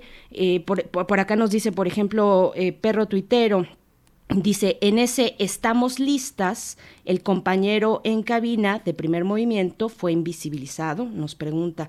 Eh, y también por acá nos comenta igualmente Perro Tuitero, escritoras, escritoros y el incluyente escritores pues lo mismo, no eh, se va a aplicar a, todo y, a rajatabla, sino me parece más es una cuestión, repito, política para visibilizar, es una estrategia política a través de la lengua que finalmente nos pertenece eh, a todas las personas y que se ha expresado en estos movimientos de la diversidad y de los feminismos, pues de esta manera. Les invitamos a ver ese, eh, mm, esa charla que reseñamos, que está en Twitter para que nos sigamos, sigamos caminando en este diálogo de la diversidad y de la inclusión y síganos comentando. Estamos esperando sus comentarios en nuestras redes sociales. ¿Tú cómo lo ves, querida Free?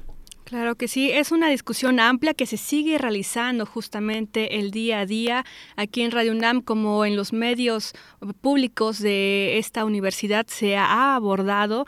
Berenice, tú y yo, así como otras personas de esta estación, hemos participado en una serie de cursos, de asesorías de la unidad de género justamente para abordar estos temas y ver que no solamente porque algo está escrito desde hace 100 años por una real academia es porque va a ser ley, el lenguaje se usa, se transforma también, no es una cuestión ociosa, ¿no? De estar transformando todas las palabras y conjugar todos los verbos, sino es particularmente en ciertas cuestiones. Y en esta cuestión, así como cuando hay una mayoría de personas que se identifican como hombres, se dice todos, también cuando hay una mayoría de mujeres, pues se dice el todas, por ejemplo, ¿no? En este decir de, de que invisibilizábamos a nuestro compañero Arturo González, siempre lo saludamos y aquí está presente. Así es. Bueno, pues bueno, seguimos con esta charla, pero nos vamos ya con nuestra nota para hablar de la estrategia antinarcóticos de Estados Unidos y la iniciativa Mérida que llega a su fin. Primer movimiento.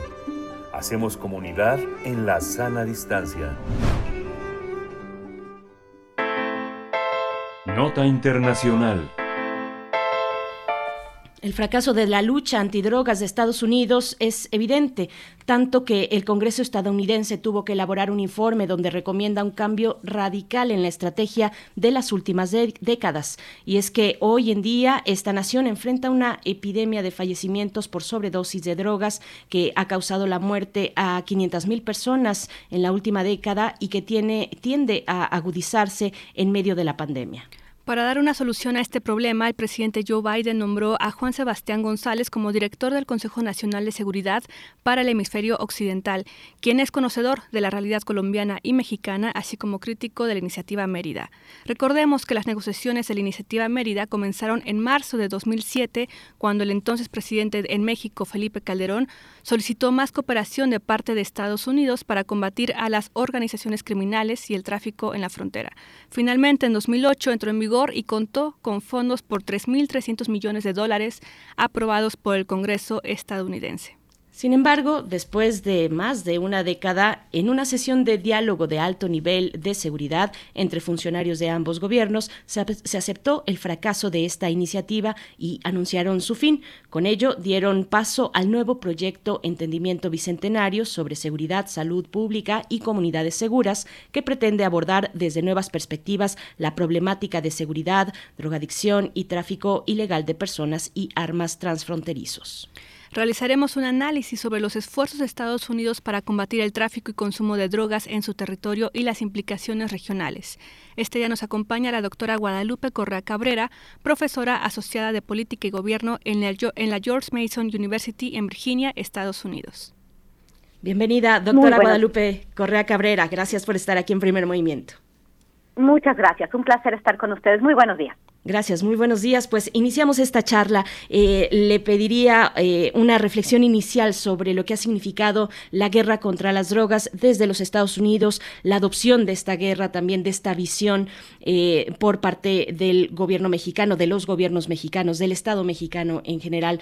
cuéntenos un poco sobre este balance.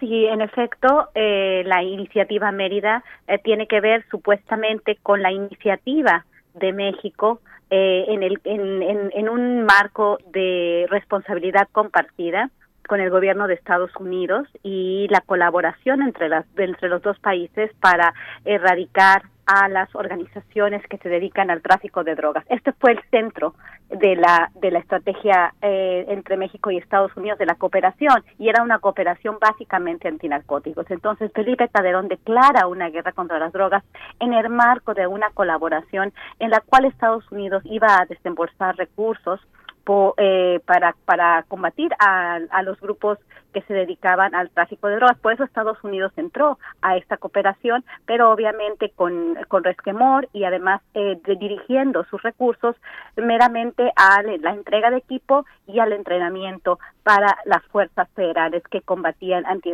que combatían los narcóticos. Pero en este sentido se extiende la, y, se reformula en una en operaciones no convencionales se, se, incluye se incorpora al ejército en actividades de seguridad pública y de seguridad nacional. Se empieza a ver esto como un problema de seguridad nacional las organizaciones dedicadas al tráfico de drogas. Por eso Estados Unidos colabora con México. Y después se empieza a, a incrementar eh, la capaci las capacidades de la iniciativa Mérida en diferentes pilares donde eh, se trabaja en el marco institucional y se trabaja supuestamente con la sociedad civil. Pero en realidad lo que ha significado la iniciativa Mérida en todos estos años, a partir del año 2007, eh, hasta hasta nuestros días, este, pues todo esto ha desembocado en eh, centenas de miles de muertos, decenas de miles de desaparecidos y al mismo tiempo en niveles de drogadicción, de, de, adicción a las drogas, de consumo de drogas y de entrada de drogas a Estados Unidos a niveles nunca antes vistos. Y esto se, se visibiliza en las ciudades principales en Estados Unidos una expansión de las ciudades eh, que le llaman eh, de casa de campaña, las tent cities en Estados Unidos, donde mucha de esta población que ha perdido su casa por procesos económicos eh, relacionados con pues un capitalismo salvaje, que muchas de estas personas pues tienen problemas mentales, que terminan con problemas mentales y adicciones muy fuertes. También la llegada de nuevas drogas sintéticas en particular el fentanilo y las metanfetaminas eh, y esta combinación de estas nuevas drogas pues que destruyen rápidamente a la población estadounidense. Entonces, todo los, el enfoque de la lucha antinarcóticos, de la colaboración antinarcóticos y de la guerra contra las drogas que se libró fuera de los Estados Unidos, eh, con un enfoque en la, en la oferta eh, eh, de, de, drogas, es decir, en las organizaciones dedicadas a su venta y a su, no a su distribución en Estados Unidos, sino a su venta y la entrada a Estados Unidos, como son los llamados carteles de la droga, eh, sin atacar las causas de raíz, que es, el consumo de drogas, los problemas de salud mental, la enfermedad y la gran desigualdad que hay en Estados Unidos. Entonces el balance es negativo. ¿Por qué? Porque al gastarse eh, millones de dólares, billones de dólares en armamento, porque México compró armamento de Estados Unidos a través de los acuerdos con el Comando Norte, pues esto, en, eh, esto México eh, pues puso los muertos y Estados Unidos también nunca no ha terminado con sus muertos y estos muertos se han multiplicado. Este es el balance de la iniciativa Mérida de la cooperación antinarcóticos entre Estados Unidos y el hemisferio en el, y el cono sur. Estoy hablando no solamente de la iniciativa Mérida, estoy hablando de Plan Colombia, de CARSI, que es una iniciativa muy parecida para Centroamérica y de las operaciones de la DEA y del comando no, del comando norte y el comando sur en el en los países eh, que, que están en el sur de, de- bueno en el sur de- después de la frontera eh, México Estados Unidos al sur de la frontera México Estados Unidos. Este es el balance muertos Doctora, y adicción.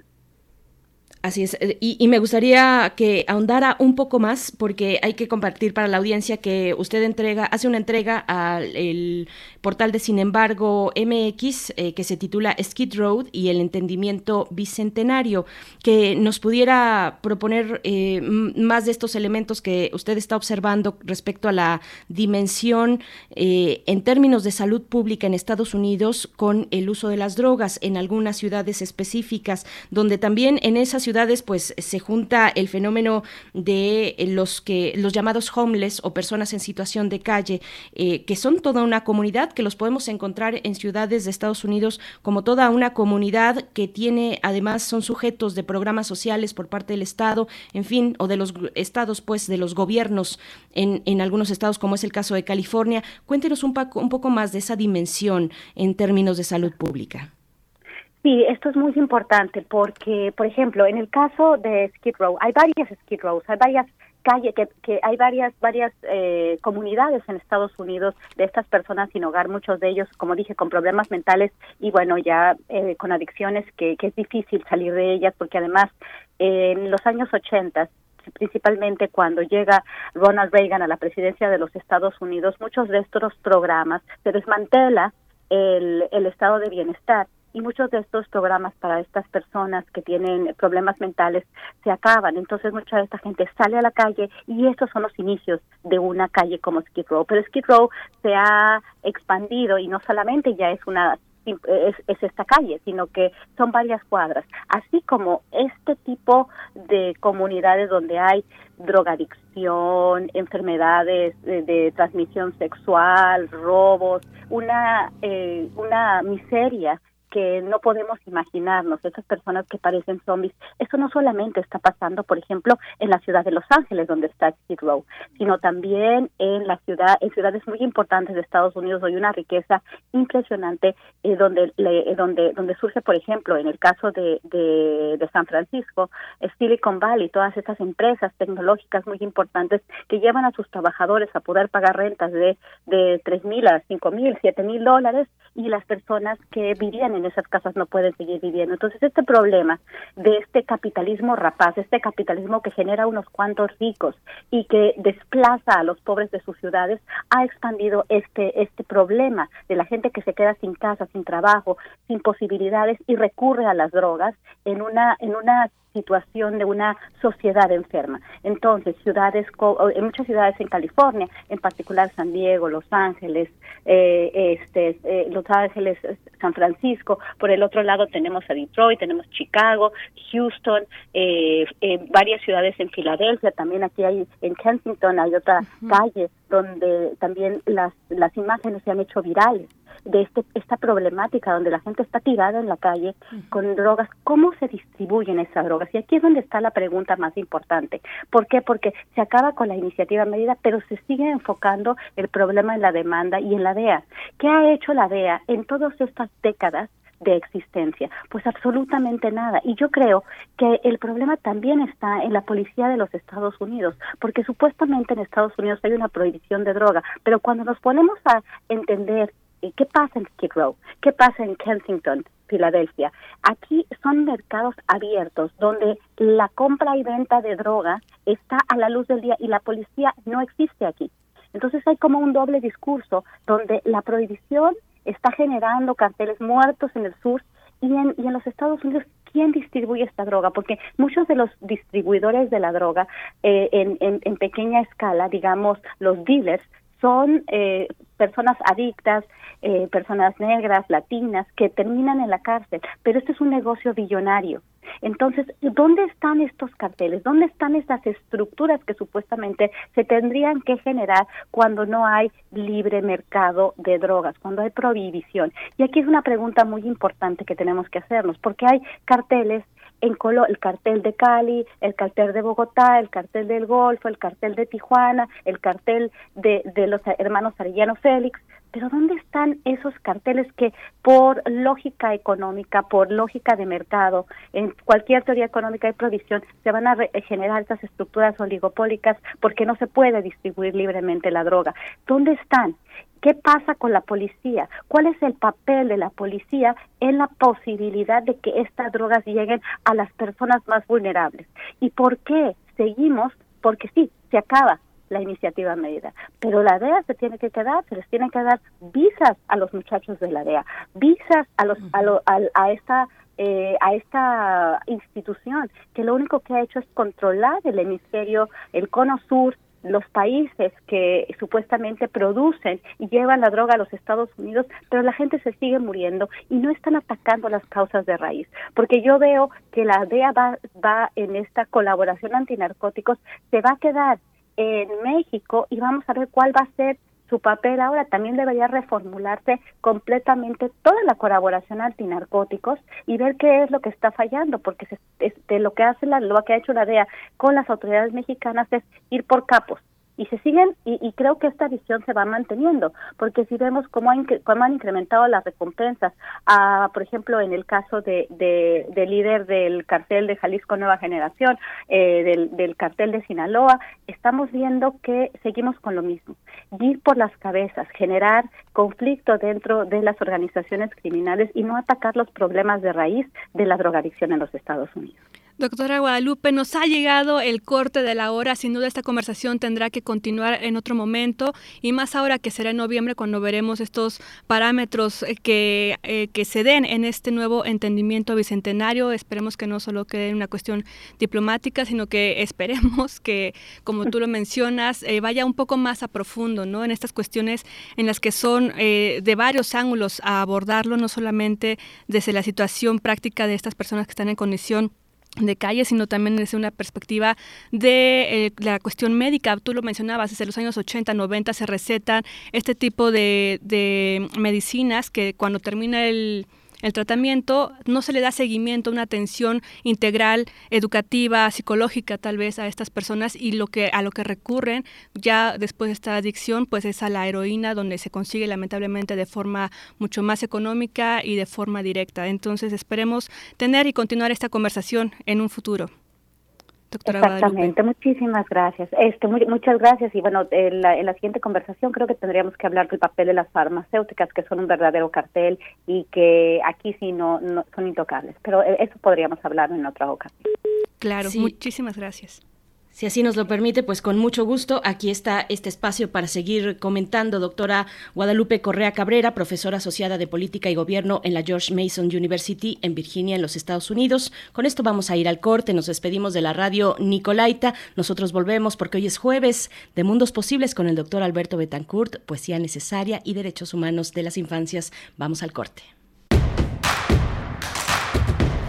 Síguenos en redes sociales. Encuéntranos en Facebook como Primer Movimiento y en Twitter como arroba PMovimiento. Hagamos comunidad.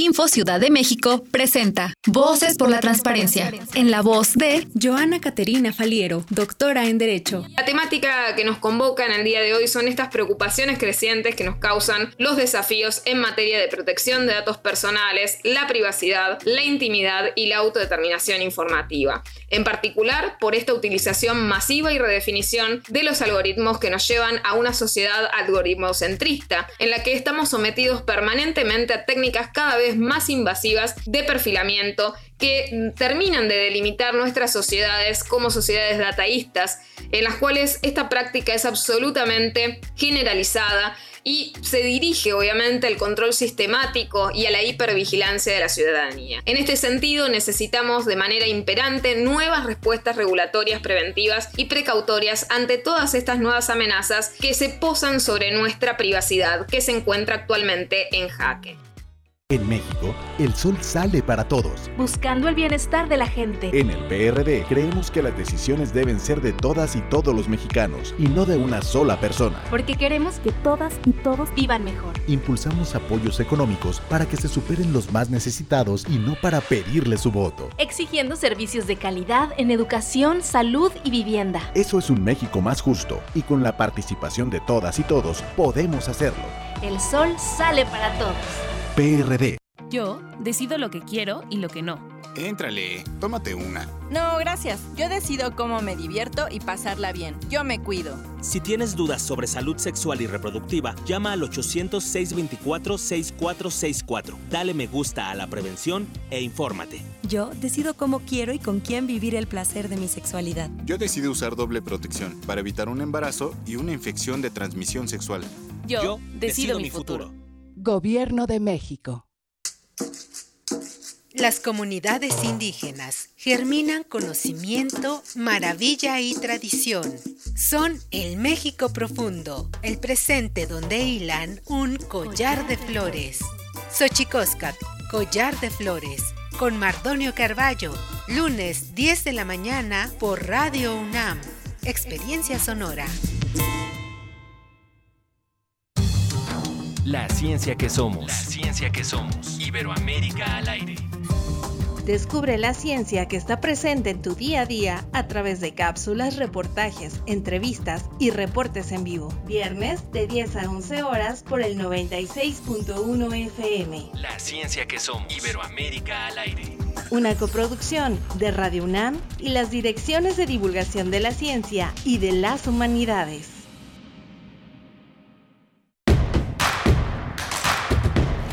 Encuentra la música de primer movimiento día a día en el Spotify de Radio UNAM y agréganos a tus favoritos.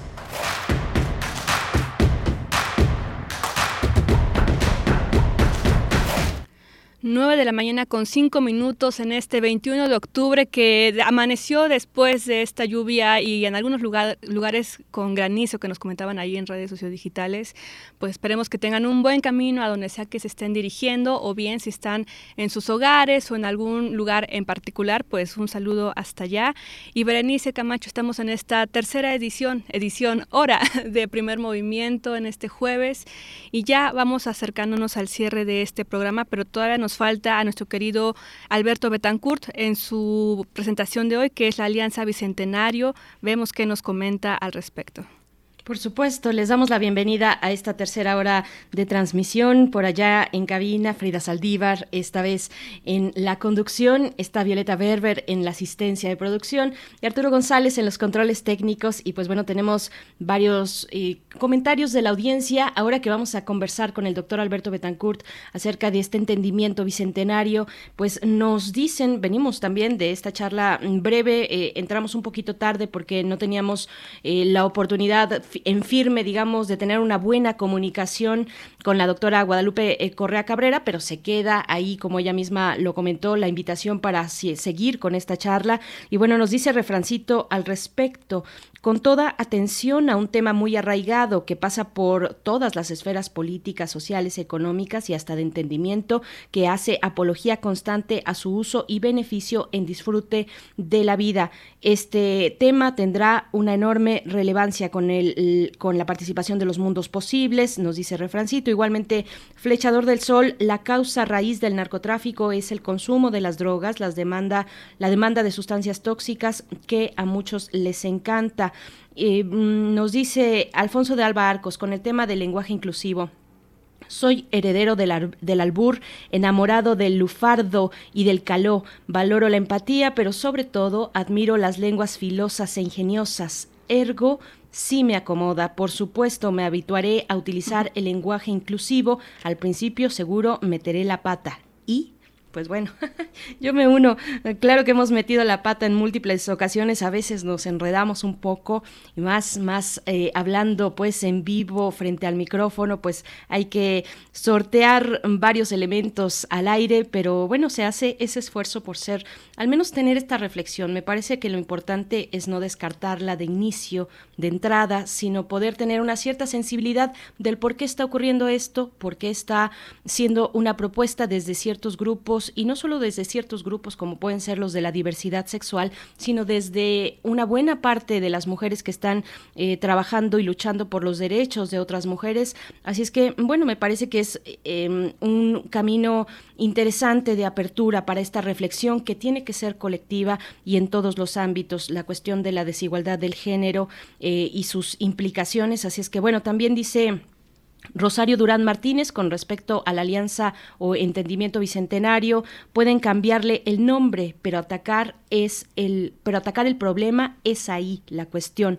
Pues bueno, e igualmente refrancito, tengo familia en Estados Unidos y ellos me cuentan todo el tiempo cómo hay familias enteras en la calle y hay homeless jóvenes que mueren entre basura y no están en las estadísticas. Es el caso de San Diego, Nueva York y Filadelfia. Pues sí, son grandes comunidades, grandes de verdad comunidades que, están ahí en las calles. Eh, en alguna ocasión me tocó incluso ver allá en San Francisco en esa temporada larga que estuve por allá a principios de año, eh, pues que en estas edificaciones con, eh, con, con, lonas, con lo que, con los materiales que van encontrando y hacen sus pequeñas habitaciones o casas, bueno, tenían hasta plantas afuera, macetas con plantas muy bonitas, y me llamó muchísimo la atención, pues ya totalmente instalados. esto fue en una de las calles principales en Market, una calle comercial de grandes tiendas departamentales, pues ahí también estaban en todos lados las personas que están en situación de calle y que, repito, también tienen,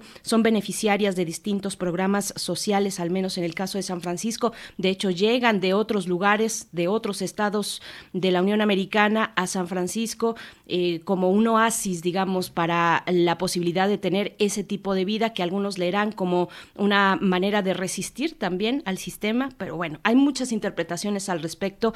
Eh, seguimos leyendo sus comentarios, Frida. Sí, Berenice, y a propósito de ello nos acaba de llegar el de Mayra Elizondo que dice saludos, besos a Berenice, a Frida, y nos dice, ¿ya nos pidieron la calaverita de este año? Eh, ¿O qué pasó? Entonces, estamos a próximos, ya, yo creo que el próximo lunes arrancaremos con esta convocatoria de calaveritas, así que váyanlas preparando. Claro que sí, pues bueno, y, vayan preparando, vayan imaginando un poquito. Bueno, ya tenemos muchos elementos con esta pandemia que, que nos mantiene en el encierro, pero que, pero que afortunadamente podemos decir hemos llegado hasta este punto, no sin pérdidas terribles, muy profundas, muy sentidas.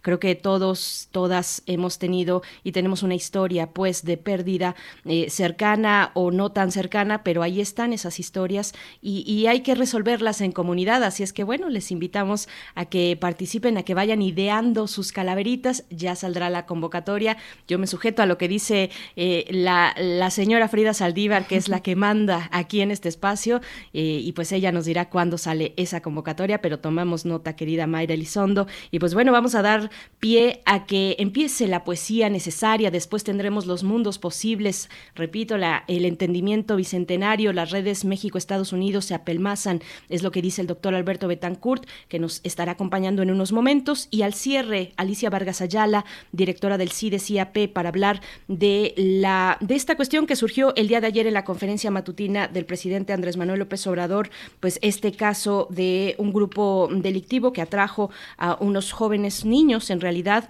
em, eh, menores de edad en todo caso, y, y que a través de un videojuego, las recomendaciones que dio la Secretaría de Seguridad eh, y Protección Ciudadana respecto respecto a este vínculo de los más jóvenes, de los pequeños, de los chicos y las chicas en el entorno digital y en los videojuegos. Así es que bueno, todo esto ocurre si lo echamos a andar en este momento. Así es que Frida Saldívar, te dejo la poesía. Gracias, vámonos.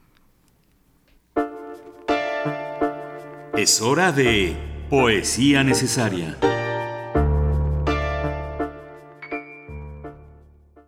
Hoy en la poesía necesaria, como siempre es un gusto poder enunciarla en este espacio, les traigo un poema de Amparo Dávila publicado en este compilado que hicieron recientemente en 2019, Poesía de ayer y de hoy, a cargo del Fondo de Cultura Económica bajo la colección Sensontle. Este pequeño libro, que es una compilación de sus poemas, está dedicado a las hijas de Amparo Dávila, Jaina y Loren, a sus nietos Mariano, Sergio y Santiago. El que leeremos está bajo el nombre de Poemas Olvidados. Soy silencio y sombra, memoria perdida de un ayer inolvidable. Amor que no palpo, pero siento ternura cierta, escondida que presiento en esa mirada furtiva. Este continuo esperar un signo, una mirada, una palabra, dicha a media voz o apenas musitada. Leve ráfaga de viento que roza y pasa como tierna caricia que se frustra apenas iniciada. Amor sin tiempo y sin espacio, silencioso llega, amor de instantes que se eternizan. Me miras y yo ya no sé si este momento lo vivo hoy o lo viví ayer. Me miras como a través del recuerdo o a través del sueño como a través de un recuerdo que se quiere revivir o de un sueño que se quiere aprisionar. Me miras, surgen castillos en el aire, y un templo olvidado resplandece. Amparo Dávila. Y la canción con la que enmarco este poema es Spider and the Fly de London After Midnight.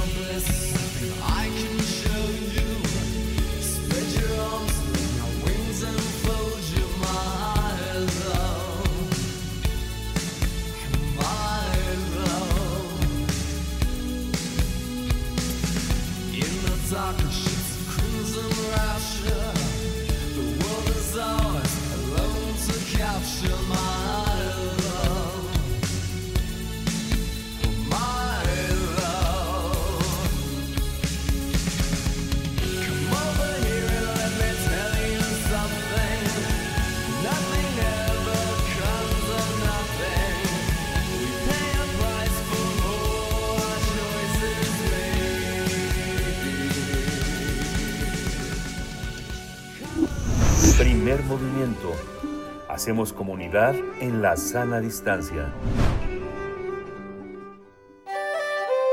Mundos posibles.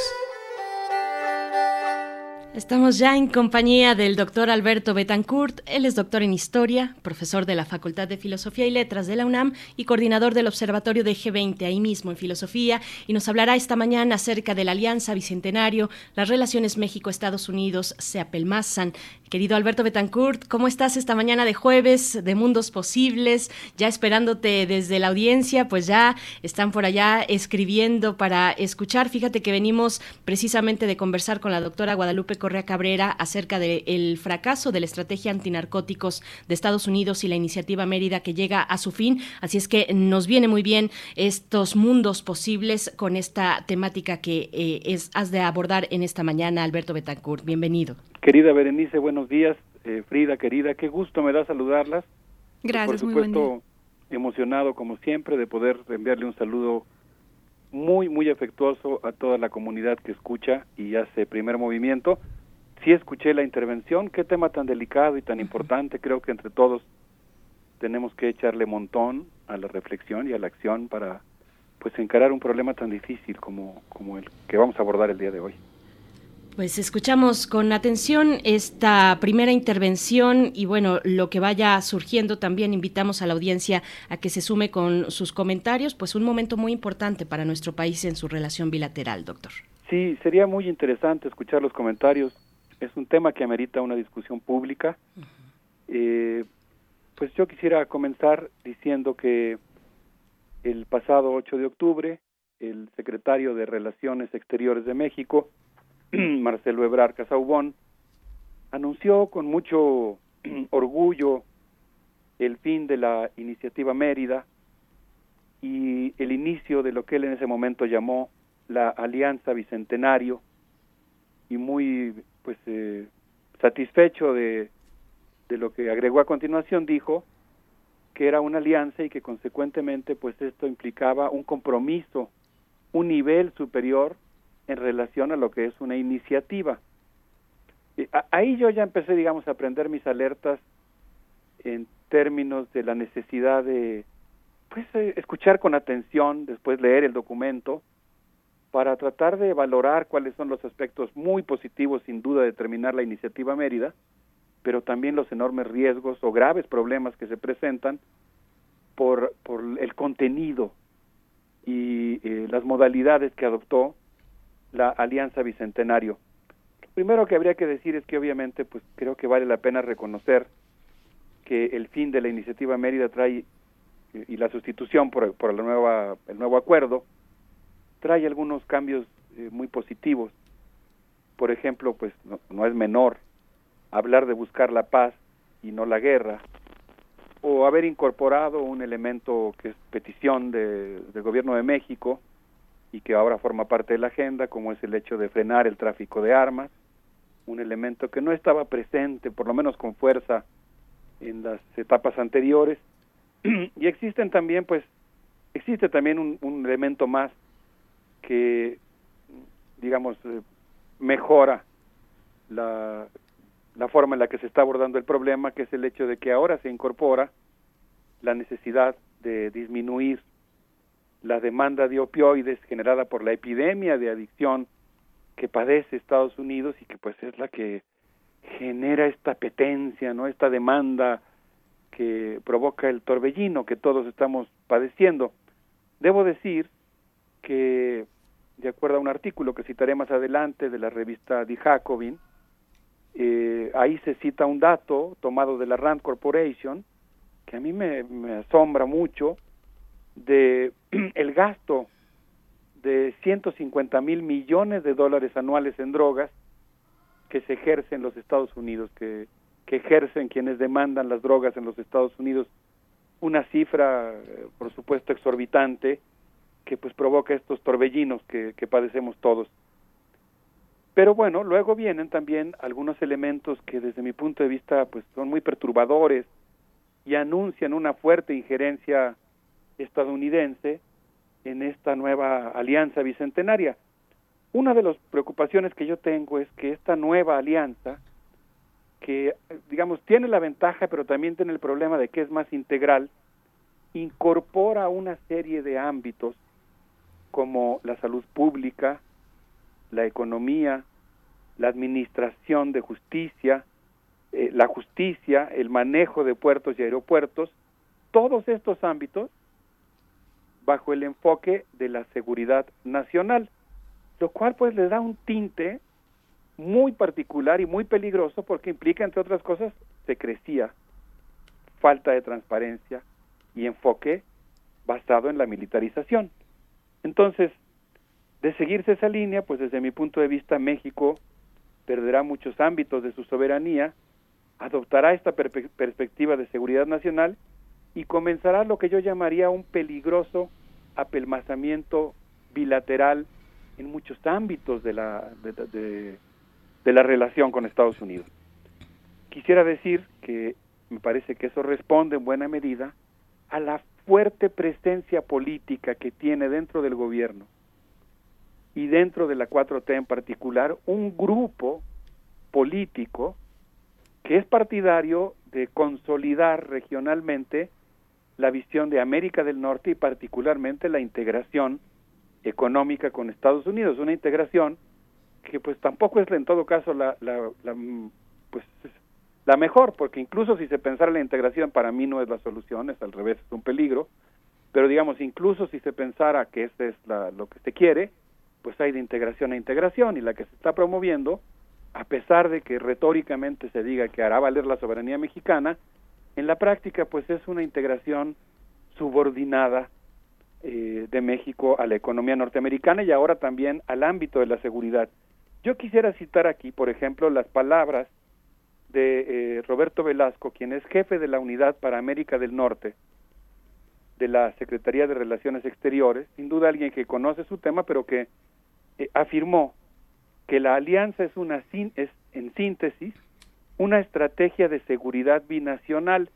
Y a mí me parece que esta idea de que se trata de una estrategia de seguridad binacional, no estoy jugando con las palabras ni abusando de una frase, pero creo que realmente es el enfoque, es decir, el hecho de que en buena medida se va a formular una política conjunta, pues eh, me parece que casi podría uno escuchar de fondo canturrear esa muy vieja canción de Timbiriche que dice, no lo puedes llegar a negar, tú y yo somos uno mismo. Y me parece que ahí hay una confusión enorme porque México tiene que hacer valer su soberanía y cada vez que crea una instancia en la que tiene que pasar por el acuerdo y la supervisión bilateral con Estados Unidos, pues de alguna manera lo que está haciendo es ceder ámbitos importantes de su soberanía. Eh, para empezar a tratar ya el tema propiamente, me gustaría hablar de lo que podríamos llamar cómo Anthony Blinken emprendió lo que él llamó la misión México. El mismo 8 de octubre, que he citado como el día en que Marcelo Ebrard anunció el fin de la iniciativa Mérida, Anthony Blinken, quien presidió el Consejo Nacional de Seguridad de Estados Unidos de 1994 a 2001 y que ahora dirige el Departamento de Estado, visitó nuestro país y él mismo llamó a su visita la misión México. Eso fue en un discurso que él pronunció en la Embajada de los Estados Unidos en México. Y en esta misión México, pues él obtuvo algunos triunfos importantes. Eh, logró, por ejemplo, que se ampliara la agenda bilateral de seguridad y ahora se incluyeran ámbitos como la salud pública, la salud pública. Esto lo están pensando ellos por muchas razones, entre otras porque ellos sí conciben la salud pública como un ámbito de seguridad nacional por el tema de las drogas, por el tema de, una, de un eventual conflicto de guerra eh, biológica, con armas biológicas, y por una serie de razones, pero es tiene muchas implicaciones el hecho de que la salud pública sea considerada como un elemento de la seguridad nacional y que además ahora pues tenga que discutirse binacionalmente entre México y Estados Unidos. También se incluyeron ámbitos como el Estado de Derecho, la economía inclusiva. Y pues cuando yo comencé mi investigación para esta semana, para mi intervención de esta semana, yo pensé en la subsunción de la salud pública en el ámbito de la seguridad nacional.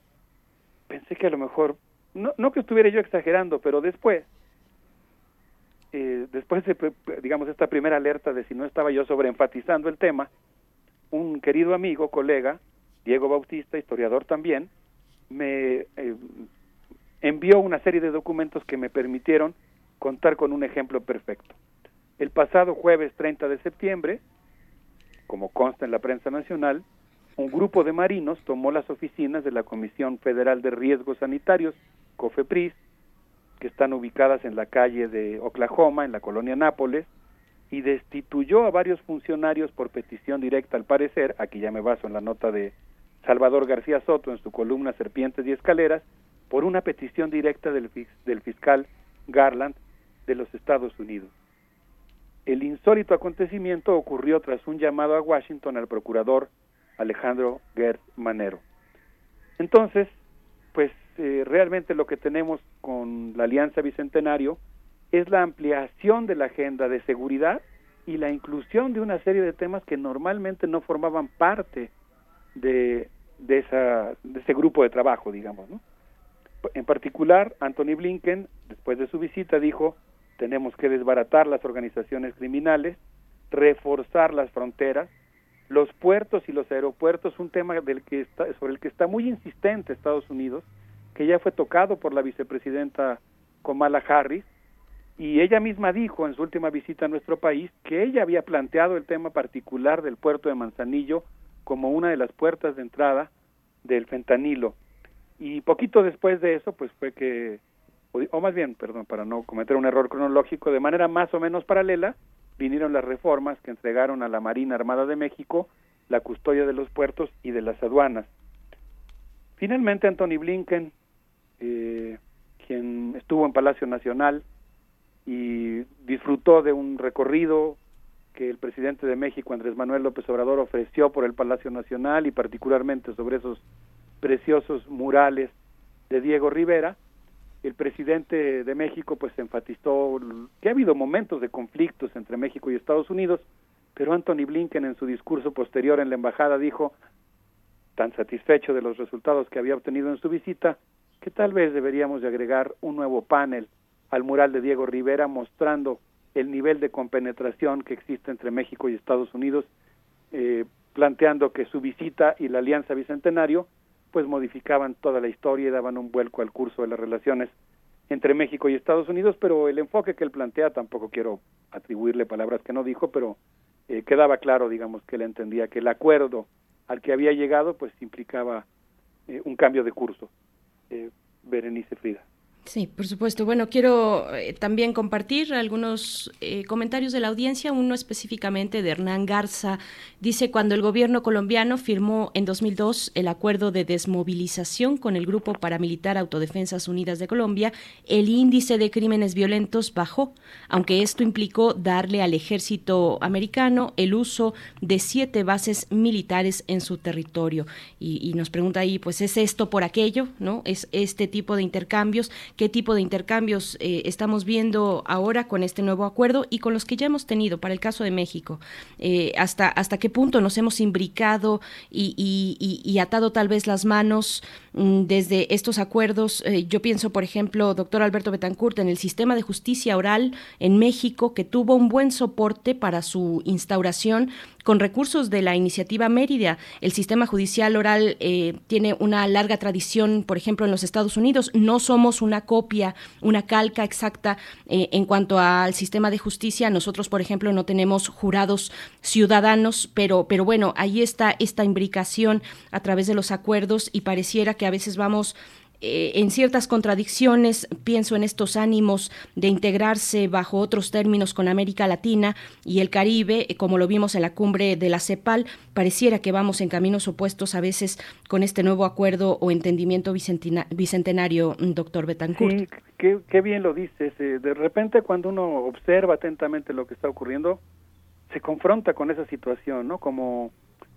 digamos algunos aciertos o algunos eh, algunas acciones que son importantes que que van en pro de un uh, aumento de la soberanía que en términos de imagen y retóricamente son los que tienden a predominar pero después digamos en letras chiquitas una serie de cosas que contradicen eso.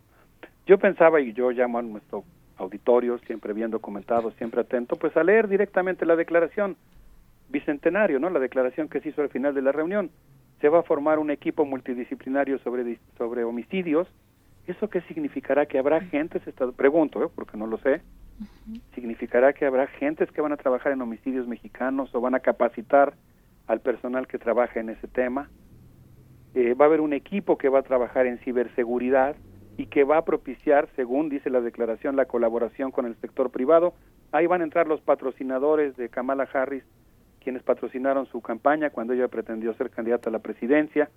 Y luego dice que se montarán más acciones bilaterales o paralelas como la que ocurrió. Bueno, eh, ahí nada más dice eso. Pero ¿a qué se refiere con acciones bilaterales o paralelas? Pues, por ejemplo, al operativo Agave Azul, mediante el cual se bloquearon las cuentas de 1.700 personas físicas, 167 empresas y dos fideicomisos. Digamos, acciones coordinadas, operativos de detención, de congelamiento de cuentas, de investigación y de inteligencia. Creo que realmente vale la pena detenernos a, a exigir cuentas respecto a qué es lo que está pasando, pero creo que llegó la hora de irnos a la música. Sí, es que música, vamos. No sé qué les parece si nos quedamos pensando mientras escuchamos a Rage Against the Machine con esto que es Testify eh, y regresamos a seguir platicando. Vamos con los mundos posibles y la música de hoy.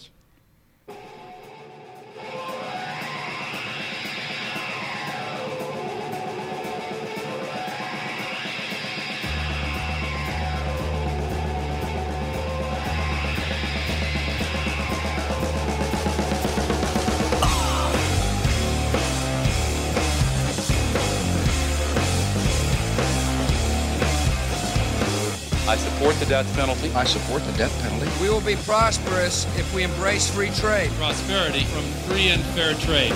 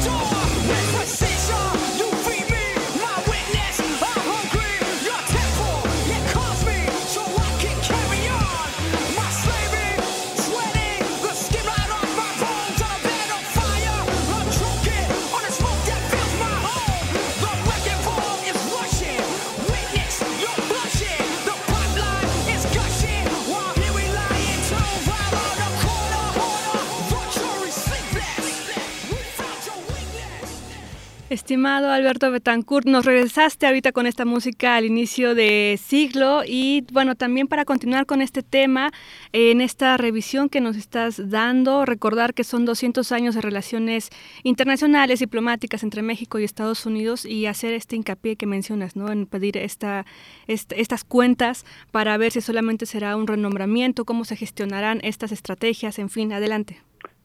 Sí, Frida, eh, por supuesto, estamos eh, celebrando 200 años de vecindad con Estados Unidos, lo cual significa todo un reto, eh, es una relación multidimensional. Por un lado, pues hay casi 36 millones de mexicanos viviendo en Estados Unidos, hay más de un millón y medio de estadounidenses viviendo en México, según las cifras del Departamento de Estado, eh, lo cual significa que, bueno, a nivel de las sociedades, pues también existe una relación fuerte, una imbricación, un motivo de gusto porque pues obviamente el diálogo, la cooperación entre ambos pueblos pues eh, ha dado muchos frutos exitosos, pero pues también es un motivo de preocupación, se trata de una potencia militar que ocupa un papel central en la economía mundial, eh, digamos la entidad fundamental del imperialismo contemporáneo, simultáneamente a lo otro, ¿no? Entonces, pues sí creo que es muy importante que nosotros tengamos una mirada aguda y crítica respecto a la relación bilateral, por ejemplo, cuando la, declaración que se leyó al final del encuentro del diálogo de alto nivel sobre seguridad dice que se montarán más acciones bilaterales o paralelas como aquellas en las que han participado la Oficina de Control de Activos Extranjeros, el Departamento del Tesoro y la DEA, pues a mí sí me dan ganas de enterarme exactamente de a qué se refieren con que habrá acciones bilaterales en las que participará la DEA. ¿En qué consistirá su participación? ¿Va a participar, por ejemplo, en este grupo que va a trabajar sobre homicidios? ¿O en el caso de la ciberseguridad? ¿O cuando se habla, por ejemplo, de la importancia de la cooperación en materia de inteligencia? En Estados Unidos las reglas de inteligencia son diferentes a las de México. Ahí hay más instituciones que están autorizadas a penetrar organizaciones, a hacer espionaje en instituciones eh, qué significa el intercambio de datos. Normalmente, por ejemplo, lo que había ocurrido es que Estados Unidos donó, entre comillas, equipo de toma de datos biométricos para que en la frontera sur el gobierno mexicano tomara los datos biométricos de los de los migrantes o de las personas que eran detenidas y deportadas y el intercambio de datos pues consistía en que México enviara los datos que había tomado a las terminales estadounidenses. Ese era el intercambio de datos. Eh, no sé hasta qué punto, tampoco me gusta hablar sin conocer, hasta qué punto sea de doble, de doble, de ida y vuelta el intercambio de datos, ¿no? ¿Qué tantos datos puede obtener México de los que genera Estados Unidos y si también se los va a compartir a México, ¿no? Eh, entonces, pues sí pienso que vale mucho la pena pues ver qué va a pasar, por ejemplo, con el Grupo Binacional de Trabajo sobre Regulación de Precursores Químicos o el Acuerdo de Supervisión de Contenedores que, que incluye la Alianza Bicentenario Ahí va a participar también la Oficina de Lucha contra la Droga y el Delito de la Organización de Naciones Unidas. Pero pues lo que vemos es que evidentemente pues habrá un conjunto de acciones que son planeadas, eh, no sé si incluso operadas conjuntamente. Y luego pues viene todo el papel que va a jugar USAID, que según esta declaración, estoy citando un documento oficial que lo dice explícitamente, sí me llama mucho la atención el hecho de que por habilidad política o por, pues digamos, la propia precaución de no enfatizar estos hechos, cuando uno lee la declaración, la declaración implica un, eh, una imbricación mucho mayor, me gustó la palabra que usaste, Berenice, de lo que pareciera el discurso que simplemente anuncia el fin de la iniciativa Mérida y el inicio de una época de respeto. Sí creo que no, no creo que el gobierno mexicano esté pintado, pero creo que en muchos casos está haciendo concesiones en función de este modelo, insisto, que sí promueve un sector muy importante dentro de la 4T, que es el de la integración con Estados Unidos. Y buena parte de los candidatos de la, digamos, caballada presidencial que se anunció, de los precandidatos eh, presidenciales que se anunciaron, pues pertenecen a ese modelo. Y bueno, pues aquí viene, por ejemplo, la idea de que ahora la USAID se va a involucrar mucho más en movilizar a la sociedad civil y el sector privado en iniciativas relacionadas con la seguridad y la justicia.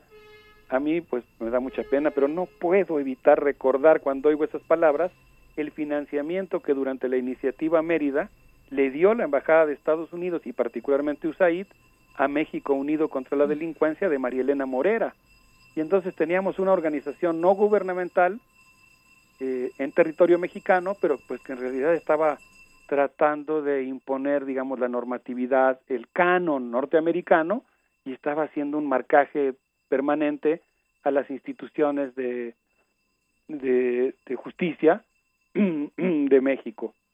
Entonces, este, este mayor involucramiento de USAID en territorio mexicano para fines de seguridad, a mí es algo que sí me preocupa y que me parece que amerita pues toda nuestra atención.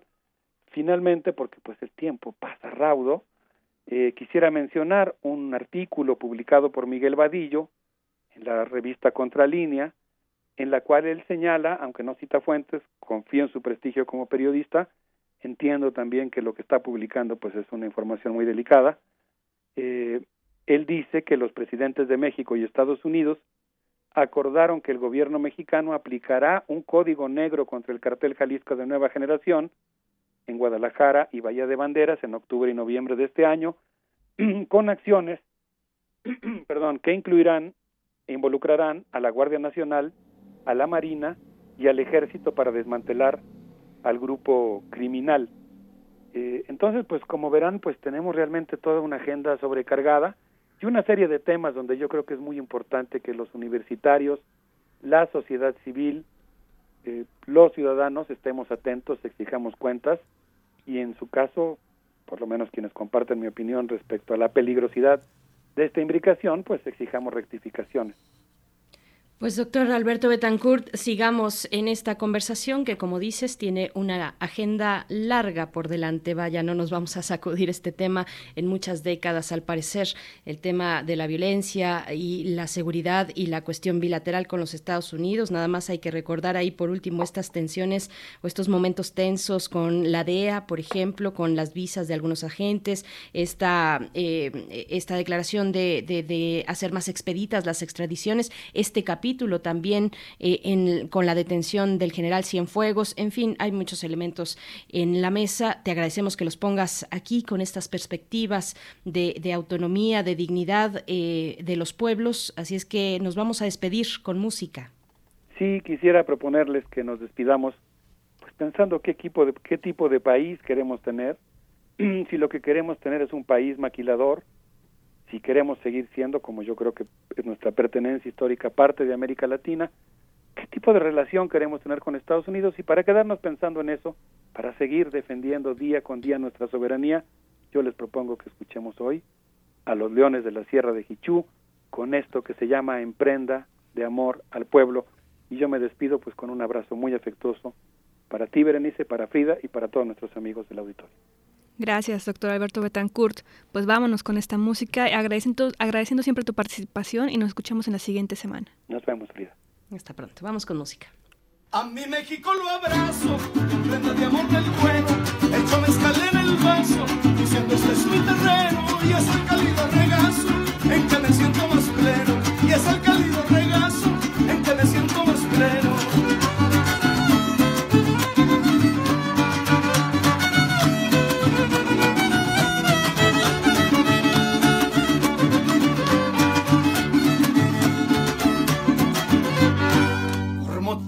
Vinculados a una profunda raíz, vuelvo a sentir mi país luego de años malogrados, con ímpetus renovados, en que también me solazo.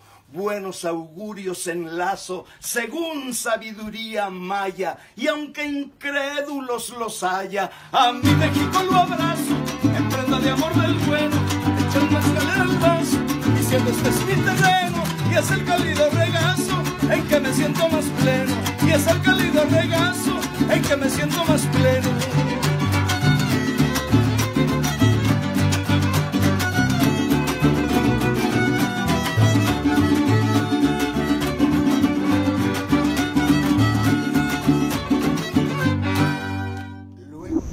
Primer movimiento. Hacemos comunidad en la sana distancia. Libertad. Seguridad. Salud. Identidad. Alimentación. Libre desarrollo de la personalidad. Educación. Pensar nuestros derechos humanos. Seguimos aquí en primer movimiento, ya casi al cierre de esta emisión, y damos la bienvenida a Alicia Vargas Ayala, directora del CIDES, del Centro Interdisciplinario para el Desarrollo Social e integrante del Consejo Directivo de la Redim. En esta ocasión, con una opinión desde el enfoque de derechos de niñas, niños y adolescentes, las infancias, a las opiniones negativas en torno a los videojuegos. Bienvenida, Alicia Vargas, si gustas iniciar con esta exposición del tema. ¿Qué? Muy buenos días. Eh, gusto en saludarles y muchas gracias por la oportunidad otra vez de estar aquí con ustedes. Y bueno, pues hoy nos toma eh, de, pues no nos debería de tomar por sorpresa el tema de, de impacto de los videojuegos en niños, niñas, adolescentes, pero sin embargo una vez más se vuelve noticia, ¿no? Ya cada vez que sucede algún acontecimiento eh, que impacta la vida de niños, de niñas, adolescentes o de terceros, el, el tema de los videojuegos y el impacto en la formación y en la educación de los niños, pues se vuelve nota periodística, se vuelve eh, nota de nota de relevancia y sin embargo quisiera yo llevarnos un poco al, al, al pasado y, re- y si ustedes tienen fresca la memoria y recuerdan la foto de un niño abriendo su regalo de Navidad y encontrar un Atari en la década de los ochentas, esto nos lleva a una época en la que tener un juego, un videojuego era realmente algo muy este llamativo, muy impactante y era como algo muy aspiracional. Eh, quizá la mayoría de estos niños de los ochentas hoy son precisamente las mamás y los papás de estos niños y adolescentes que el día de hoy han normalizado y hecho parte de su vida cotidiana los videojuegos.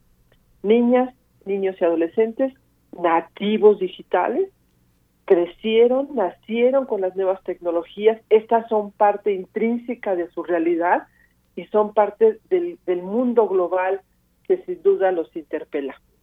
El confinamiento social que la actual pandemia ha provocado en el último año ha evidenciado la relevancia de algunas industrias a nivel mundial, es notoriamente las de los videojuegos, y esto ha resultado en niveles récord de audiencia y de consumo en, el año 2020, perdón, en las diferentes plataformas que habilitan el acceso al mundo de los juegos.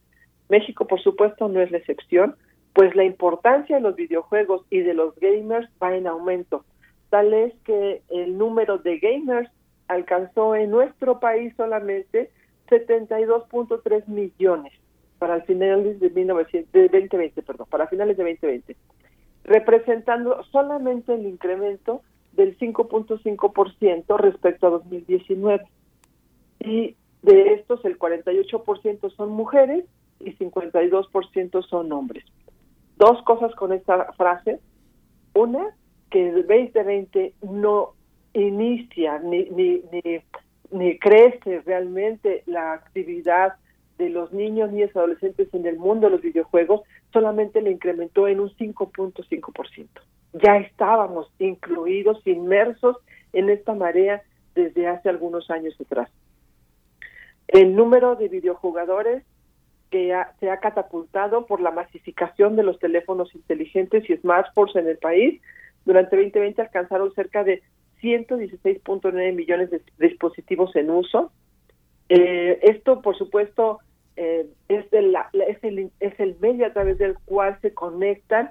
El 75% lo hace a través de un teléfono celular, el 20% a través de consolas de videojuego, 8% a través de una tableta, 6% una, una PC y el 4% un dispositivo móvil como el Nintendo Switch. Estos, estos datos son reportes de la Unidad de Inteligencia Competitiva para el año 2021, en septiembre de 2021.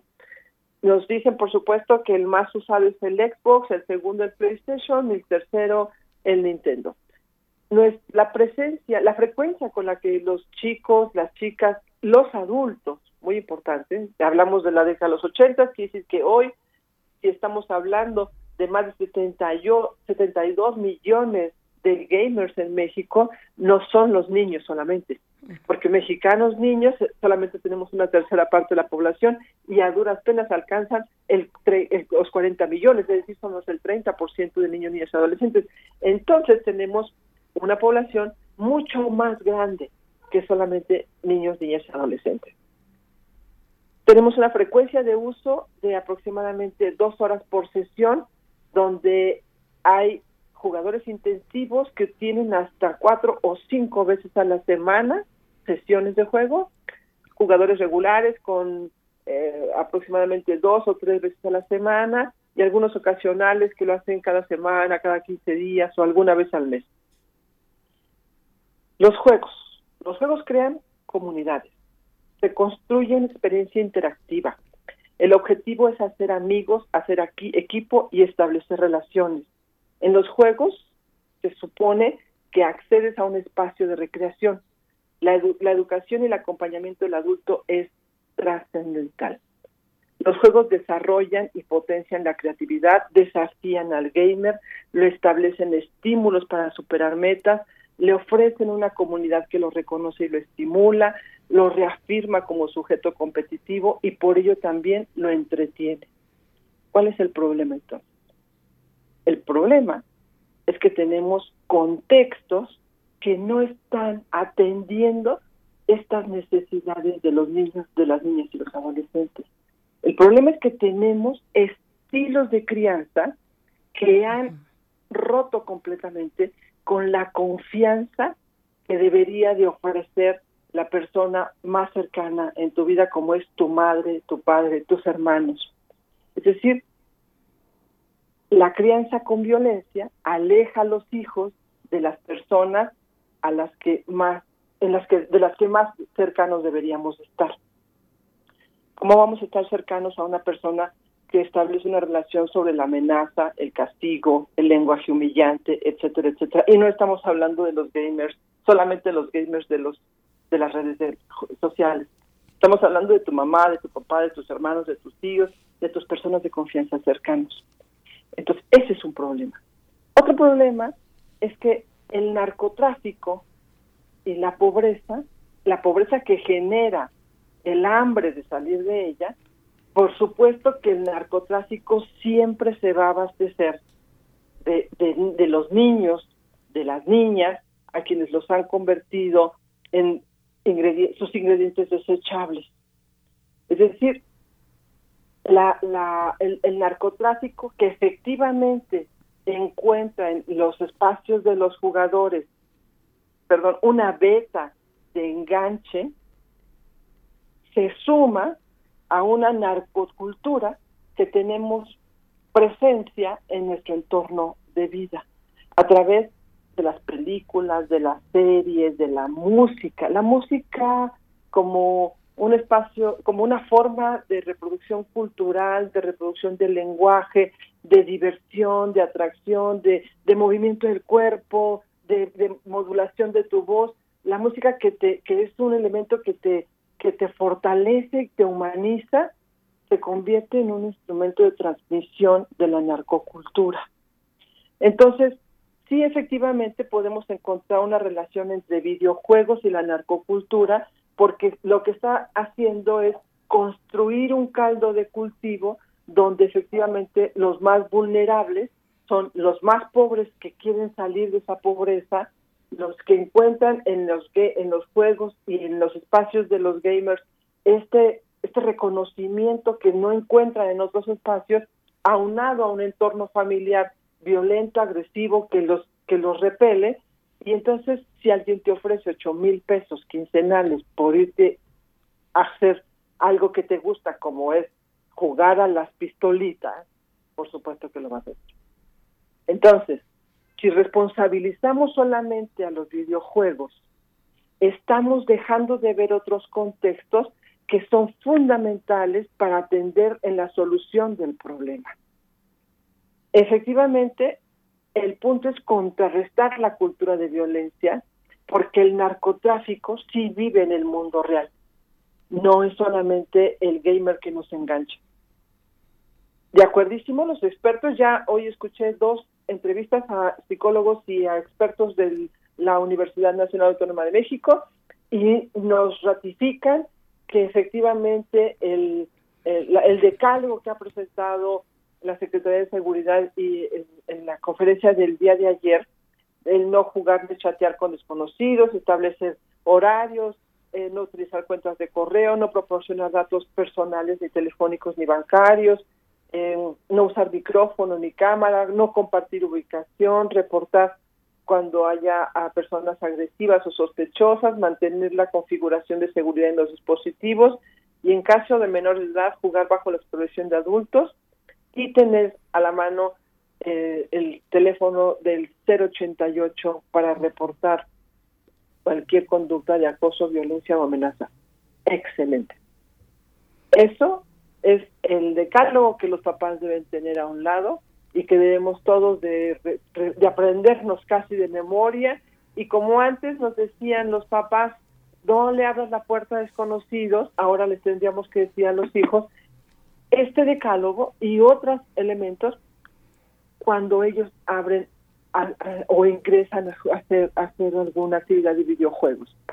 Muy importante, es parte de nuestro ABC de crianza en la familia y los papás tienen que estar presentes eh, en, la vida virtual de los niños y niñas. Podría ser que seas parte del juego si tú quieres interactuar y los hijos te lo permiten, pero si no, es muy importante que estés al pendiente de cómo está haciendo su interacción y las respuestas y los cambios que está provocando en tu hijo, en tu hija, en tu hermano o en tu hermanita. Eh, muy importante entonces que la cultura familiar eh, que se preserve la, identidad, que cuidemos los datos personales. Está mal que consuman lo que no deben de consumir, porque hay juegos que tienen etiquetas de restricción por cierto consumo violento, sexual, eh, agresivo, alcohol, tabaco, etcétera. No deben de consumir lo que no corresponde a su edad, pero ahí sin duda otra vez volvemos a la responsabilidad de los adultos de confianza, de los padres responsables, que son quienes deben estar presentes en el acompañamiento y en el seguimiento de los niños, niñas y adolescentes. Esperemos que no lleguemos a los extremos que han llegado otros países, como China, que ya criminaliza y ha legalizado que una persona menor de edad solo puede jugar una hora en el fin de semana y se establece, digamos, un régimen legal de prohibición donde resulta que los niños y las niñas son tratados como si fueran delincuentes en caso de que rebasen este límite permitido por el gobierno. Mucho cuidado con, con la tentación de llegar a, a limitar, porque les recordamos también que estos nativos digitales son resultado de nuestra sociedad y por supuesto eh, tienen derechos, derechos digitales que también debemos de proteger y cuidar para una sociedad más equitativa. Esta es nuestra reflexión sobre el tema. Muchísimas gracias, Alicia Vargas Ayala. Eh, retomar esto que mencionas, más que censurar desde una postura dogmática, es acercarse a lo que están consumiendo estas personas en las que estamos encargadas de su formación, sea infantes, sea una comunidad, en fin, no solamente estigmatizar y culpabilizar a una gente, sino ver todo el contexto y a partir de ahí eh, ser partícipes de esta formación, de esta educación que se les da. Muchísimas gracias. Claro que sí. Muchas gracias. Y los adultos jugadores, los adultos gamers, son responsables también de este punto.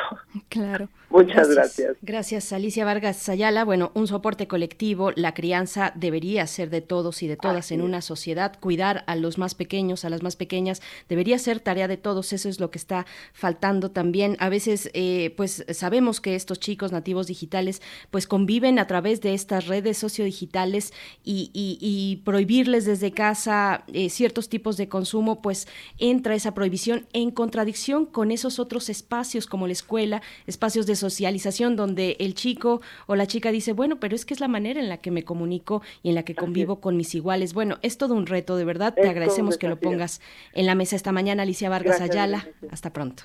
Hasta pronto. Gracias. Gracias. Nos vamos a despedir con música de Kraftwerk.